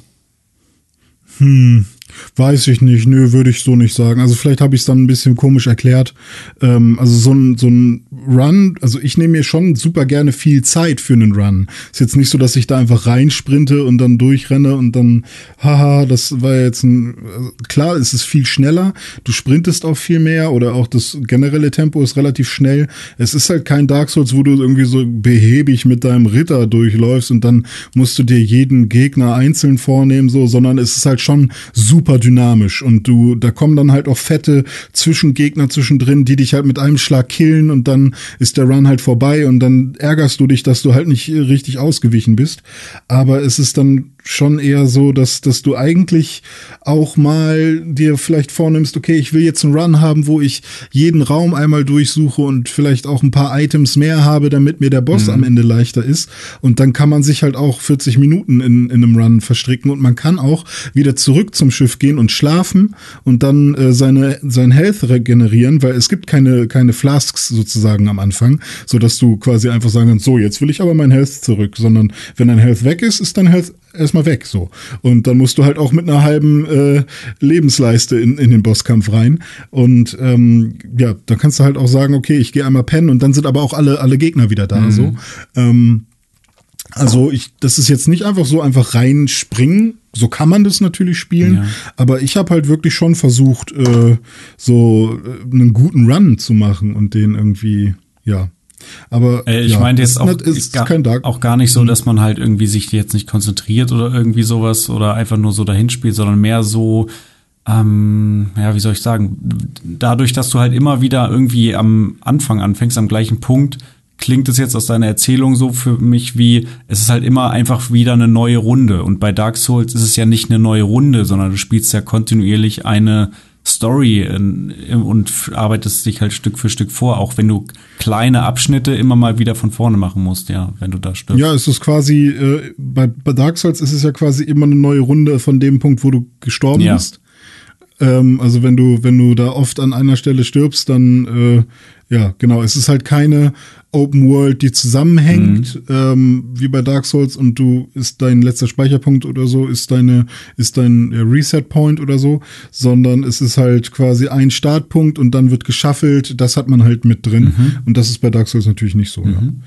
Ähm, genau, aber ja, es ist schon eher so ein, es ist Runden, so ein, so ein Rundenspiel auf jeden Fall, bis man eben beim Boss ist und das, es ist halt auf jeden Fall ein, ein, Spiel und man merkt, dass da, dass da Gameplay drin ist und dass die sich Gedanken gemacht haben, dass das alles rund läuft und dass es Spaß macht und nicht einfach nur irgendwie ähm, wir brauchen, wir brauchen Metroid, wir brauchen Roguelike, wir brauchen äh, irgendwie coole Waffen, wir brauchen Monster-Designs und einfach alles zusammengewürfelt. Nee, also die haben da schon ähm, gepolished und das merkt man auch so, wie, wie das aufgebaut ist und wie das Storytelling funktioniert, äh, dass da irgendwie, es gibt kein Tutorial, was dich super lange nervt, es gibt kein äh, fünfmal muss irgendwas erklärt werden, es gibt nicht mal dieses, stell jetzt deine Helligkeit ein oder so, sondern es geht einfach los. Es ist einfach sauber von vorne äh, bis zu dem Punkt, wo ich jetzt bin, einfach irgendwie durchgezogen. Und die Storytelling-Sequenzen sind dann auch in First Person so ein bisschen PT-mäßig. Und ähm, also ich bin schon echt sehr, sehr angetan davon. Ich habe einfach das Gefühl, dass da Leute sitzen, die sich da einfach designmäßig und, und auch das UI und so einfach äh, Gedanken gemacht haben, wie ein Spiel in, in, in der heutigen Zeit sein muss. Und auch ähm, der DualSense wird super gut benutzt. Ich habe die ganze Zeit wirklich das Gefühl, ich habe so ein Gadget in meiner Hand, was mir die ganze Zeit wirklich hilft. Und ähm, ja, es macht einfach Spaß. Bin sehr ich, bin, ich bin sehr, ja, ich finde es echt cool. Aber René, bevor wir jetzt ja. nochmal uns davon trennen, was ist dein Problem mit der Schauspielerin? Ich, ich finde die halt einfach ich kann mich mit der nicht, ich finde die nicht sympathisch. Ich finde, ähnlich wie Baby Aloy. Kann, kann ich, kann ich sie dir schmackhafter machen, wenn ich sage, Anne Bayer, das Gesicht und die Hände von der mhm. Celine ist eine deutsche Schauspielerin. Ja, hilft mir nicht. Aber Anne Bayer sieht auf jeden Fall, wenn es die ist, die ich jetzt direkt auf die Schnelle gefunden habe, sieht auf jeden Fall netter aus als Celine. Weiß ich nicht. Aber nee, habe ich, hab ich so nicht gefunden. Na gut. Na gut. Nee, ich weiß, ich finde, sie sieht halt aus wie eine Oma und, äh, und ich kaufe dir das halt nicht ab, dass die so gelenkig ist und so ähm, krass hin und her fliegt. Ich finde, sie sieht halt einfach aus, als äh, ich habe halt keinen Bock mit der zu spielen eigentlich. Ich will halt irgendwie einen starken Mann. Ähm, ich will nur nee, mit Marcus Phoenix es kann, spielen. Es kann ja, es kann ja super gerne eine Frau sein. Es muss auch keine aber super es, schöne Frau sein. Es muss so. eine gelenkige Frau sein. Nee, es, ich, ich hätte halt einfach gedacht, wenn da jemand auf so eine Mission geht oder so und so krass rumdasht und, und rumballert und so. Ich meine, klar, kann doch, kann ja auch sein, dass das alles, dass man das in die Lore irgendwie verpackt kriegt. Aber ich muss einfach sagen, dass mein erster initialer so irgendwie, ich habe einfach gedacht, hä, warum spiele ich denn jetzt mit einer alten Frau? Aber der Typ von Star äh, Wars sieht aus so kacke aus. Ja, keine Ahnung. So, jetzt äh, haben wir Dome ganz viel Zeit geklaut, sorry. Alles gut. Ja, ich übernehme gerne, weil ähm, ich habe nämlich auch ein Videospiel gespielt in der vergangenen Woche, wo man auch relativ schnell reinkommt und eben mal einfach ein bisschen Spaß haben kann, was aber, glaube ich, ähm, ja, nicht so polish ist und nicht so bis ins Detail ausgeklügelt, was aber auch vielleicht daran liegen kann, dass es noch in der Game Preview ist. Und zwar geht es um Second Extinction. Second Extinction ist ein Spiel, was im Xbox Game Pass ist. Man kann es auch kaufen für 25 Euro, glaube ich. Und wie gesagt, ist noch in der, ähm, in der Preview-Phase sozusagen. Und das Ganze ist ein Online-Koop-Shooter äh, für bis zu drei Leute, entwickelt von Systemic Reaction. Das ist ähm, so ein kleines schwedisches Entwicklerstudio, was irgendwie zu den zu Avalanche gehört, äh, glaube ich. Ähm, und da geht es äh, da um folgendes Story, so dumm wie sie nur sein kann. Die äh, Erde wurde von mutierten Dinosauriern überrannt und man spielt sozusagen in der in der Postapokalypse und äh, muss jetzt die Erde zurückerobern und gegen Dinos kämpfen. Also äh, ne, kennt man vielleicht aus Spielen wie Turok oder Dino Crisis. Ähm, also sehr sehr dumm aber auch sehr cool. Äh, also hat mir Spaß gemacht, vor allem weil man super schnell reinkommt. Also man hat dann auch wieder die, ähm, die Wahl zwischen verschiedenen Klassen. Ne? Da gibt's dann die Sniper-Klasse, die Shotgun-Klasse, die Raketenwerfer bzw. Granatwerfer-Klasse und so weiter, Sturmgewehr. Und dann wählst du dir halt einen aus und ich habe das mit zwei Freunden gespielt. Ähm, auf Xbox, also genau, ich glaube, das Spiel gibt's auch nur auf PC und auf Xbox, ja genau, auf äh, Steam, auf Xbox One und Series X. Ähm, meine zwei Kumpels haben jeweils auf der One X gespielt, ich habe so auf der Series X gespielt. Da hat man auch schon ähm, gemerkt, dass es krasse Performance-Unterschiede gibt, weil bei mir lief's komplett flüssig. Also ich würde sagen, 60 Frames kein Problem. Und bei meinen Kumpels, die haben dann gesagt, wenn wirklich viele Dinos da auf dem Screen waren, hat's derbe geruckelt bei denen. Ähm, ja, scheint da also nicht so optimiert zu sein für die, für die alte Konsolengeneration. Ähm, aber es hat Bock gemacht. Man wird dann quasi reingeworfen, man äh, startet, äh, äh, also ne, man kann so Missionen machen. Das, da gibt's dann auch so eine Kampagne. Du äh, wirst dann rausgeworfen, äh, bist in so einem Flugzeug und fliegst dann wie so ODSTs auch mit so Droppods dann runter und dann landest du in dieser in dieser ja relativ großen Welt und da gibt's dann verschiedene Abschnitte mit verschiedenen Bedrohungsstufen und du musst halt immer zu einem bestimmten Punkt und da irgendeinen Job erledigen, irgendwelche Generatoren anwerfen oder was auch immer, irgendwas einsammeln. Kennt man ja. Und dann läufst du da halt hin und auf dem Weg dahin ähm, durchstreifst du die verschiedenen Gebiete mit verschiedenen Bedrohungsstufen und da kommen dann je nach Bedrohungsstufe eben mal äh, kleinere oder auch mal dickere Dinos an und die musst du dann halt abknallen. Und ähm, ja, die, die Steuerung geht halt super flüssig von der Hand. Ich habe mir da kein Tutorial groß angeguckt. Du fliegst halt rein und, und legst los, halt wie bei jedem Ego-Shooter, ne? Irgendwie Waffe wechseln, äh, zweite Waffe und ähm, äh, ja, Granate und ähm, Panzerungseffekte einsetzen und so weiter. Aber alles sehr klassisch, ähm, so dass man wirklich einfach schnell reinkommt und sofort äh, losballern kann. Und wie gesagt, mit ähm, zwei Freunden, also zu dritt waren wir dann unterwegs und haben da diese Mission gemacht und das hat schon schon Bock gemacht, muss ich sagen. Also die die Dinos, die verhalten sich jetzt nicht mega clever, aber es gibt halt schon ganz unterschiedliche Dinos. Also viele sind so Raptoren, da gibt's dann aber wieder Unterschiede. Manche haben irgendwie Strom und manche haben andere Effekte, manche spucken Säure. Dann gibt's irgendwelche großen Triceratopse und dann gibt's auch mal einen Bossgegner, das ist dann so ein, so ein T-Rex-mäßiges Vieh. Und ähm, ich hatte dann den Typen mit dem Granatwerfer und da waren die Effekte auch ganz nice, muss ich sagen. Du rotzt dann einfach da diese Granaten raus und äh, die Dinos fliegen von einer Explosion in die in die andere und äh, zerbröckeln so richtig. Also hat mir schon ähm, Bock gemacht und ich fand es halt besonders gut, dass man einfach einfach loslegen kann. Startest das Spiel, ähm, ist im Game Pass, kostet quasi nix. Ähm, zockst einfach los und hast Spaß und nach ein paar Minuten ist die Runde dann irgendwie auch wieder vorbei und dann kannst du halt weiter zocken oder lässt es halt sein. Ne? Also es ist jetzt für mich nichts, nicht so nachhaltiges, wo ich sage, okay, da werde ich jetzt irgendwie die nächsten Monate erstmal dran zocken. Aber es ist halt ein cooles Spiel, ähm, wo man einfach mal so reinspringen kann, wenn man Bock hat, halt Dinos abzuschießen. Ne? Wie gesagt, so dumm wie es nur sein kann. Aber ähm, hat Bock gemacht. Okay, ja, mal schauen. Also ich liebe ja Dinos. Äh, deswegen bin ich da eigentlich immer offen für. Das Einzige, was ich halt überhaupt nicht mag, sind, äh, ist dieser ganze ähm, Jurassic World Arc Trend, wir packen Waffen an Dinos ran und mhm. sowas. Und das ist ja, glaube ich, bei Second Extinction nicht so, ne? Nö, also was Dinos hast du denn gegen Hitler reitend auf einem äh, Mecha Raptor? Hallo? Ja, so, das finde ich lustig, wenn es quasi, ne, aber so dieses, also ich würde, ich kann halt niemals Arc spielen, weil ich weiß, dass das Ziel am Ende ist, ähm, ja, halt so, so Laser-Dinos zu haben. Ja. Und das finde ich halt einfach irgendwie lame. Ja, mich stört und das auch immer, weil Raptoren sind gar nicht gelenkig genug und sehen mir ein bisschen zu alt aus, um äh, äh, Gatling ganz am Rücken zu, geschnallt zu haben. Ja, das stört, Eben, das stört mich auch arg. ja. Ja, nee, das ist da, das ist da nicht so. Also es gibt halt Dinos, die auch mal irgendwie so Stromkräfte haben oder so, aber es ist nicht so, dass sie irgendwelche Waffen jetzt irgendwie installiert hätten oder so. Das nicht. Also wenn du Bock das, hast, dann äh, können wir da gerne mal reinspringen und wenn es Ja, dir keinen okay. Bock macht, äh, dann in- deinstallierst du es nach 20 Minuten wieder und dann hat sich das Thema für dich auch gegessen, ist auch kein Problem. Oh, ich installiere keine Spiele drei Stunden lang, um sie dann direkt wieder Das zu ist nicht so groß, ist glaube ich 8 Gigabyte oder so, also es sollte Oh, okay. einigermaßen schnell runterladbar sein. Das ist doch der Sinn vom Game Pass. Ja, genau. Was? Sachen Quasi lange Demos. zu installieren und dann wieder ja, sofort dass zu du löschen. einfach reinguckst in alles, bis Ja. du weißt, ja, okay, ist Game scheiße. Pass ist, mit dem Game Pass haben sie Demos bezahlbar gemacht. Im Grunde. Das ist In absoluter dem Fall Quatsch, sogar René. wirklich, weil es ja noch ähm, äh, eine Preview ist, ne? Also es ist ja noch nicht mal fertig, das Spiel.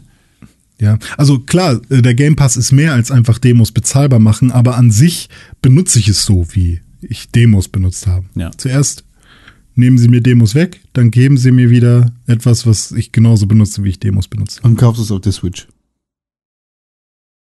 Tatsächlich kaufe ich viele Spiele auf der Switch, weil da spiele ich die Spiele wenigstens. ja, selber. Selber schuld. Was mit Rackfest? Nö, das ist nicht selber schuld. Sowas finde ich auch immer super schlimm. Ja, der, da ist der Nutzer aber schuld, wenn er das nicht nutzt. Nee, ist er halt nicht. Ist er halt einfach nicht. Doch, ist er. Bin ich selber Du musst schuld? halt kein Geld dafür Nee. ausgeben. Nö, ma mache ich ja auch nicht. Ja, ich gebe ja Geld an anderer Stelle dafür aus. Was mit Rackfest, Dome, bevor du gehst? Ja, ähm, Wreckfest ist, ähm, ist ähnlich, also auch im Game Pass ähm, ne, und äh, auch kann man schnell reinspringen und Spaß haben. In Anbetracht der Zeit würde ich aber sagen, dazu erzähle ich äh, nächste Woche noch was, denn ich muss mich jetzt leider gleich von euch verabschieden und wieder in den nächsten Termin springen. Es war mir aber wie immer eine Freude und ein Fest und gerade ähm, mit Tim dieses Mal auch, hat mich sehr, sehr gefreut, dass wir jetzt zusammen auch mal wieder einen Podcast aufnehmen konnten. Ähm, ich, ich hoffe, das können wir noch äh, das ein oder andere Mal noch wiederholen. Und ähm, ja, ich wünsche euch noch ganz viel Spaß jetzt und den ZuhörerInnen noch ganz viel Freude und einen wundervollen Donnerstag. Danke, Dome. Danke. Bis zum nächsten Mal. Tschüssi. Ciao. Komm gut in deinen Call rein, fall nicht hin. Tschüss, Dome. So, ganz kurz, Pause wahrscheinlich, ne? Soll ich hier, ich drücke jetzt auf, auf Record Stop. Jetzt ist Dome weg. Und dann machen wir weiter mit Zelda Breath of the Wild. Denn das habe ich nochmal gespielt. Das wollte ich euch nochmal erzählen. Habe ich auch gar nicht so viel zu erzählen drüber. Aber sehr schön. Wir haben ja drüber geredet. Der DLC ist da. Schon einige Zeit. Aber jetzt auch auf meiner Switch gelandet. Und den habe ich jetzt quasi durch. Also ich habe noch nicht ganz alle Sachen gefunden, aber ich habe den Master Trials gespielt, also die, die Verbesserung für das Master Sword durchgespielt und Champions Ballad, was auch sehr, sehr cool ist. Also zwei komplett unterschiedliche Ansätze für ein DLC. Das eine mehr Gameplay-lastig, das andere ein bisschen Story-lastiger. Aber halt für mehr Content innerhalb dieser Welt. Das hat mir sehr viel Spaß gemacht, muss ich gestehen. Das ist wirklich sehr gut und das hat das Spiel einfach nochmal sehr gut bereichert für mich. Da. Und jetzt habe ich den Eponator, also das, das Motorrad, mit dem Nice. man rumfahren kann. Ja, Das habe ich nie ist quasi benutzt. das fünfte Divine Beast. Was bringt das? Hast du das, hast du den DLC durchgespielt auch? Nee, ich glaube dann wahrscheinlich nicht, oder? Also keine Ahnung. Ist, äh, pff. ich, also, Wenn du es nicht hast, dann hast du den nicht durchgespielt. okay. Äh, hä? Was macht der? Das ist halt ein Mount, Das ist ein Motorrad. auf dem Und du. da ist man einfach schnell, oder wie? Ja, ist halt wie im mit dem kannst Pferd. du rumfahren, genau. Nur schneller und cooler, weil damit kannst du auch Berge hoch und runter fahren. Wenn das Ding jetzt noch äh, Flügel hätte zum Fliegen, das wäre noch cooler. Dann bricht die Framerate komplett ein Ja. bei dem Spiel. Ja. Nee, aber ist ganz geil. Also, weil äh, dadurch, dass, dass du in Champions Ballad quasi, also äh, anders, in äh, The Champions Ballad hast du äh, so eine Story-Erweiterung, wo es heißt, hey, du hast jetzt alle Divine Beasts quasi freigeschaltet, komm doch noch mal in den Shrine of Resurrection. Das ist der, wo du aufwachst nach 100 Jahren. Nachdem Link gestorben ist, wird er da ja wieder zum Leben erweckt. Und da kriegst du den One-Hit Obliterator. Das ist ein Ding, mit dem du alle Gegner mit einem Schlag killst. Aber du hast auch nur ein Viertel Herz frei. Das heißt, jeder Gegner killt dich auch mit einem Schlag. Das zwingt dich halt dazu, ein bisschen anders zu denken im, im Gameplay, wenn du, wenn du es vorher gespielt hast wie ich. Mit, ich gehe einfach mal rein, ich habe ja 20.000 Herzen, ist scheißegal. Und das machst du erstmal, dann spielst du neue Schreine frei, tatsächlich, die dann nochmal neue Schreine eröffnen, die du suchen musst, musst halt ein paar Rätsel lösen und am Ende des Ganzen steht quasi ein extra Dungeon. Wenn man so möchte, wie alle anderen auch, nur halt mit einer neuen Mechanik und da kannst du auch noch mal ein bisschen überlegen, wie du das jetzt gelöst bekommst und dahinter steht noch mal ein fünfter Bossgegner. Das ist so ein äh, einer von diesen Mönchen, die in den ganzen Schreien drin sitzen. Der, der, der stellt sich dir halt in den Weg und kämpft gegen dich. Und es ist ein super cooler Bosskampf. Das ist wahrscheinlich der einzig coole Bosskampf in dem Spiel, weil, wenn wir ganz ehrlich sind, die vier ähm, Ganons, die du da bekämpfst in dem Spiel, sind eher so mau, ne? Aber der Mönch, gegen den du da kämpfst, der ist richtig, richtig cool. Und dann am Ende kriegst du quasi dein Divine Beast, was äh, in dem Fall dann das Motorrad ist, mit dem du rumheizen kannst. Dann bist du noch krasser. Ich erinnere einen Bosskampf, den ich cool fand, weil ich den super schwer fand, wo man, glaube ich, perfekt äh, blocken musste, damit man äh, vorankommt. Ähm, ich weiß nicht, Äh, bei welchem Divine meinst Beast das ist. Im, in der Wüste ist das. ja, das kann der, sein, aber das fand ich. Das ist ähm, der einzig halbwegs herausfordernde. Ja, genau. Aber danach war es halt so, äh, dann hat man Blocken verstanden. ähm, den schlimmsten fand ich, glaube ich, den im Elefanten, weil ich habe da irgendwann kei irgendwie nicht mehr keine Waffen mehr gehabt oder kein, keine Pfeile oder was auch immer. Und dann Waterblight kennen. musste ich ganz nervig, musste ich den killen. Das hat super lange gedauert und ich musste einfach nur super lange ausweichen und so. Keine Ahnung. Auf jeden Fall gibt's da, gibt's da schon, ja, das sind schon nicht die coolsten Bosse aus einem Zelda. Gebe ich dir recht. Gibt definitiv Optimierungspotenzial für das Sequel. Mhm. Ja, und das andere ist halt das, das Master Sword Trial, wo du in so eine Parallelwelt geschickt wirst, in der du ohne Waffen durch, glaube, insgesamt sind 17 oder 20 Levels oder so, äh, durchkämpfen musst und immer schwerere Gegner besiegen musst, ohne deine normale Ausrüstung und deine normalen Fähigkeiten. Und am Ende kriegst du eine Verbesserung für das Master Sword, was dann statt 30 Grundschaden 40 Grundschaden macht und das ist halt ganz nett. Ne? Mhm. Und es gibt halt über die DLCs diese ganzen Sammelgeschichten, die ganz cool sind. Also kannst du die, die Maske, die Majoras Mask, Maske kannst du finden, ähm, die, den Helm von Midna und so aus den ganzen alten Zelda-Spielen, irgendwelche Artefakte und bla bla bla. Aber ist cool. Kann ich wirklich für Breath of the Wild sehr empfehlen. Wo wir bei Gutes Nintendo sind, Ja. René, es ist ja ein, einem ausnahmsweise mal ein gutes Pokémon-Spiel rausgekommen, ne? Ja, wer weiß. Ähm, am 30. April ist neben, ich glaube, Returnal kam auch am 30. Pokémon Snap. ist auch New Pokémon Snap rausgekommen und ich habe damals, muss ich jetzt ganz ehrlicherweise gestehen, kein Pokémon Snap gespielt, weil ich das damals Quatsch fand als kleiner Junge. Meine Freunde haben das alle gespielt irgendwie. Ähm, vor allem mein Kumpel Edison mit seiner Schwester, der hat irgendwie die ganze Zeit äh, Pokémon Snap gespielt und ich war dann bei ihm immer zu Besuch und musste dann zugucken, wie die entweder Zelda oder Pokémon Snap gespielt haben und ähm, habe dabei irgendwie Erdnussflips gegessen und ähm, habe das nie verstanden, warum das cool sein sollte. Und ähm, ja, das, deswegen war ich da irgendwann so, so ein bisschen voreingenommen. So, ich will Pokémon fangen, ich will mit denen kämpfen, ich will nicht abfotografieren. Und ähm, deswegen war ich nie ein Pokémon Snap-Fan. Und jetzt kam ja New Pokémon Snap raus und für mich sah das irgendwie die ganze Zeit aus wie einfach nur so ein, ah komm, wir remaken jetzt einfach mal so das Spiel und machen das irgendwie einigermaßen billig. Wir haben irgendwie einen komischen Professor, den nennen wir nicht so wie in der Pokémon-Welt üblich nach irgendeinem Baum, wie Professor Eich, Professor Lind, Professor sonst was, sondern äh, wir nennen ihn Professor Mirror weil es ja eine Spiegelreflexkamera, die aber ein Smartphone ist mit einem fetten, äh, mit einer fetten Linse dran. So, und der hat eine super nervige äh, Assistentin und ähm, wir packen einfach alle Pokémon rein, oder ich glaube um die 200 oder so aus allen Generationen ein paar.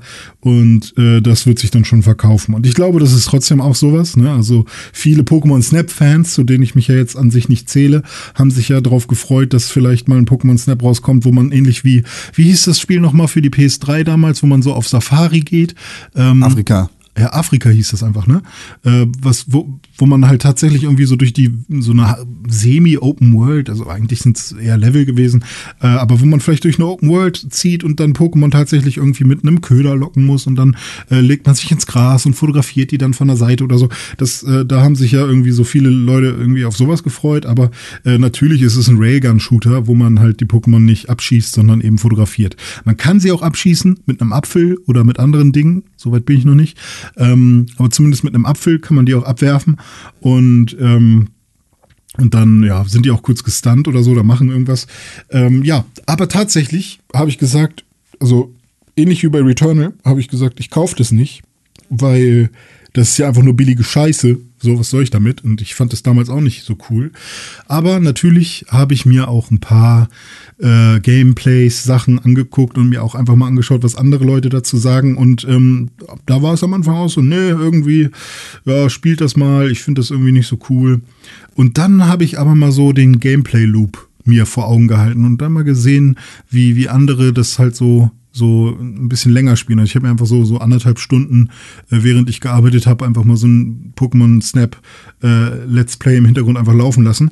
Und der Gameplay Loop, der mich dann überzeugt hat, wo ich dann einfach nur während ich hier saß, nicht abwarten konnte, das auch mal auszuprobieren, ist dieses Bewertungssystem von, von Fotos.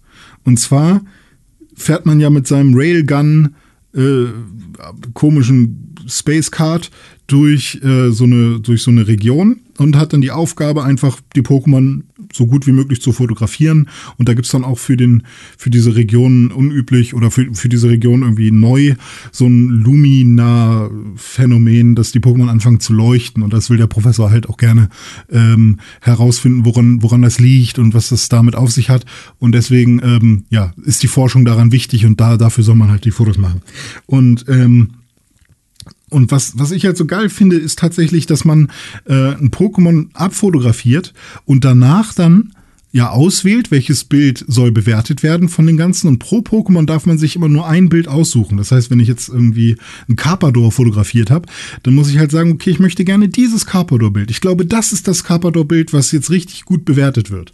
Und dann ist das schon mal unterteilt in Ein-Sterne-Bilder, zwei, drei und vier Sterne-Bilder. Und, ähm, und diese einzelnen Sterne können dann nochmal Bronzesterne, Silbersterne, Goldsterne oder Platinsterne sein.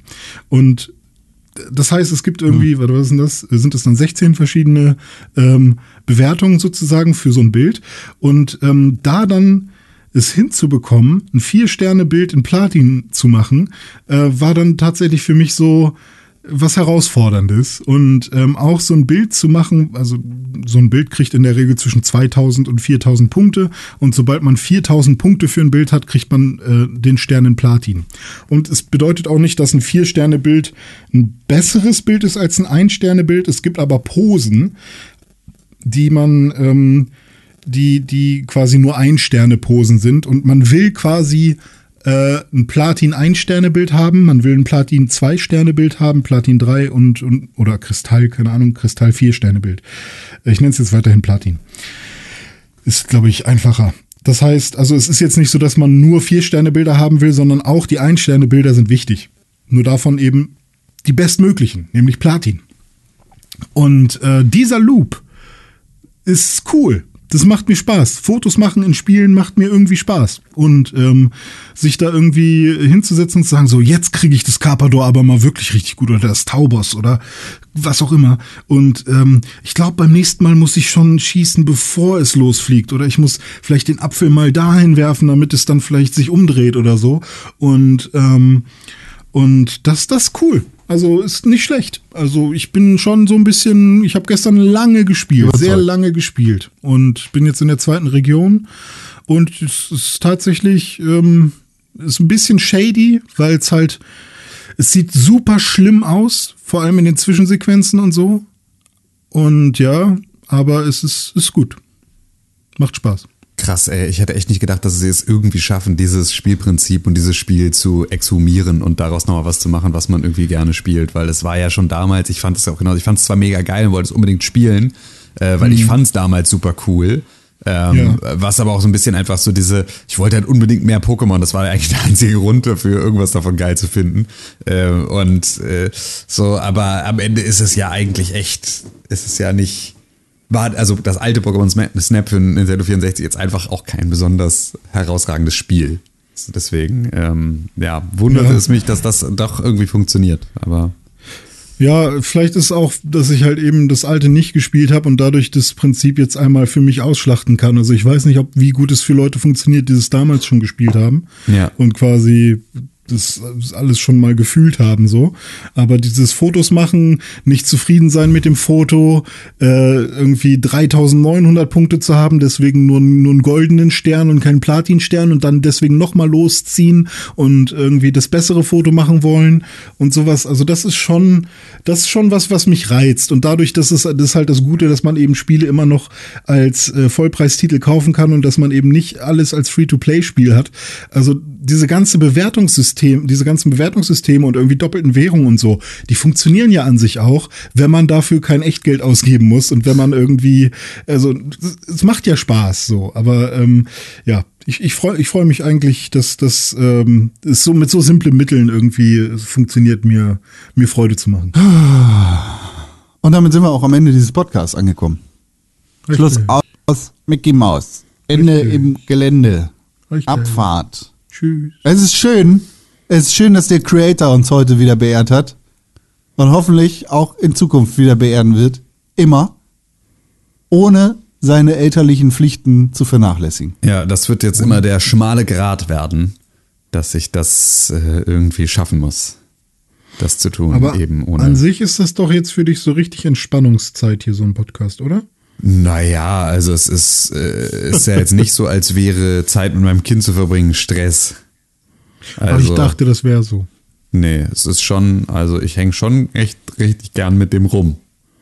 Ah, Ist, ich hänge aber auch richtig gern mit euch rum. Also so ist nicht. Es ist schon auch schön. Es ist auch alles gut. Und es Ja. ist, glaube ich, auch so, also für mich ist halt jetzt das äh, morgens Podcasten einfach deutlich an, also einfacher, weil halt mein, mein Schlafrhythmus sich da jetzt so ein bisschen besser hin anpasst. Das ist deswegen schon ganz, ganz gut für mich, so wie wir das hier so machen. ja. ja. Ich bin mal gespannt, wann er anfängt irgendwie zu sabbeln, dann kannst du mit ihm ja auch Podcast machen. Ja, so ein bisschen, also wir sind bei Gaga Gugu, äh, gibt es schon die ersten, die ersten äh, äh, Dinge in diese Richtung. Gaga Gugu. Das ist Ja. ein guter Podcastname. Ja. Das, äh, genau, den wird er jetzt dann bald veröffentlichen. Er ist jetzt neu Welches. Gericht, letzte, letzte Frage für heute, welches Gericht bestellt Michael Scott, als er mit dem angeblichen Mafia-Typen im... Gabaguru. Richtig. Schön. Gut. Ed Tim Königke. Glückwunsch an den Creator. Könnt ihr natürlich nochmal nachholen, falls ihr eben noch nicht geglückwünscht habt auf den Social Media Plattformen. Ed Tim Königke auf Instagram, Twitter, überall, wo es Videospielnachrichten gibt und Weltraumwetter. Yes. Der Creator. Das lieb. Ich würde dann noch sagen, Ed äh, Dizzy Weird, da findet ihr nämlich René Deutschmann und könnt dem auch nochmal schreiben. Dem könnt ihr auch gratulieren, einfach weil der ein guter Typ ist. Und dann kann man sagen, hey, du bist ein guter Typ, dazu gratuliere ich dir, dass du so ein guter Danke. Typ geworden bist. Ähm, das kann man immer mal machen, das ist dann auch nett. Das kann man vor allem machen, wenn man eine parasoziale Beziehung zu René Deutschmann pflegt. Dann kann man ihm sozusagen nochmal mitteilen, dass man das, was er macht, toll findet, ohne dass man ihn dafür an einem Bahnhofsvorplatz irgendwie in Verlegenheit bringen muss. Deswegen dafür ist beispielsweise Twitter oder Instagram äh, mit @dizzyweird ganz praktisch. Yes. Muss ich das auch noch zu jemandem sagen? Du könnt, es gibt noch zwei Optionen. Ed Konkrell auf Instagram und auf Twitter gibt es nämlich noch. Da kann man auch pa paralysierte Beziehungen mit ihm pflegen. Soziale. Klingelt an der Tür. Aber Ja. nicht bei Ed Dominik Ollmann. Der ist nämlich schon weg in seinem Termin. Wir gehen jetzt auch alle in Termine. Und zusammen könnt ihr uns finden auf Ed Press for Games auf Twitter und Ed Pixelburg auf Instagram. Vielen Dank für diese wunderbare Podcast-Ausgabe. Kuss. Ja, ebenso. Haut rein, ihr Lieben. Bis zum nächsten Mal. Macht's es gut, hat mich sehr gefreut. Schönen. Tag. Ach so, übrigens, geht mal auf au- www.pixelburg.de und ihr werdet überraschenderweise kein verpixeltes Bild einer Burg finden. Alter, ich raste aus. Ich raste aus. Aber Ich dazu vergesse bald das schon mehr. die ganze Zeit, weil ich die Hoffnung ja eigentlich aufgegeben habe. Ja, hat ja auch nur zehn Jahre gedauert. So, ihr Lieben, dann bis zum nächsten Mal. Haut rein. Tschüss.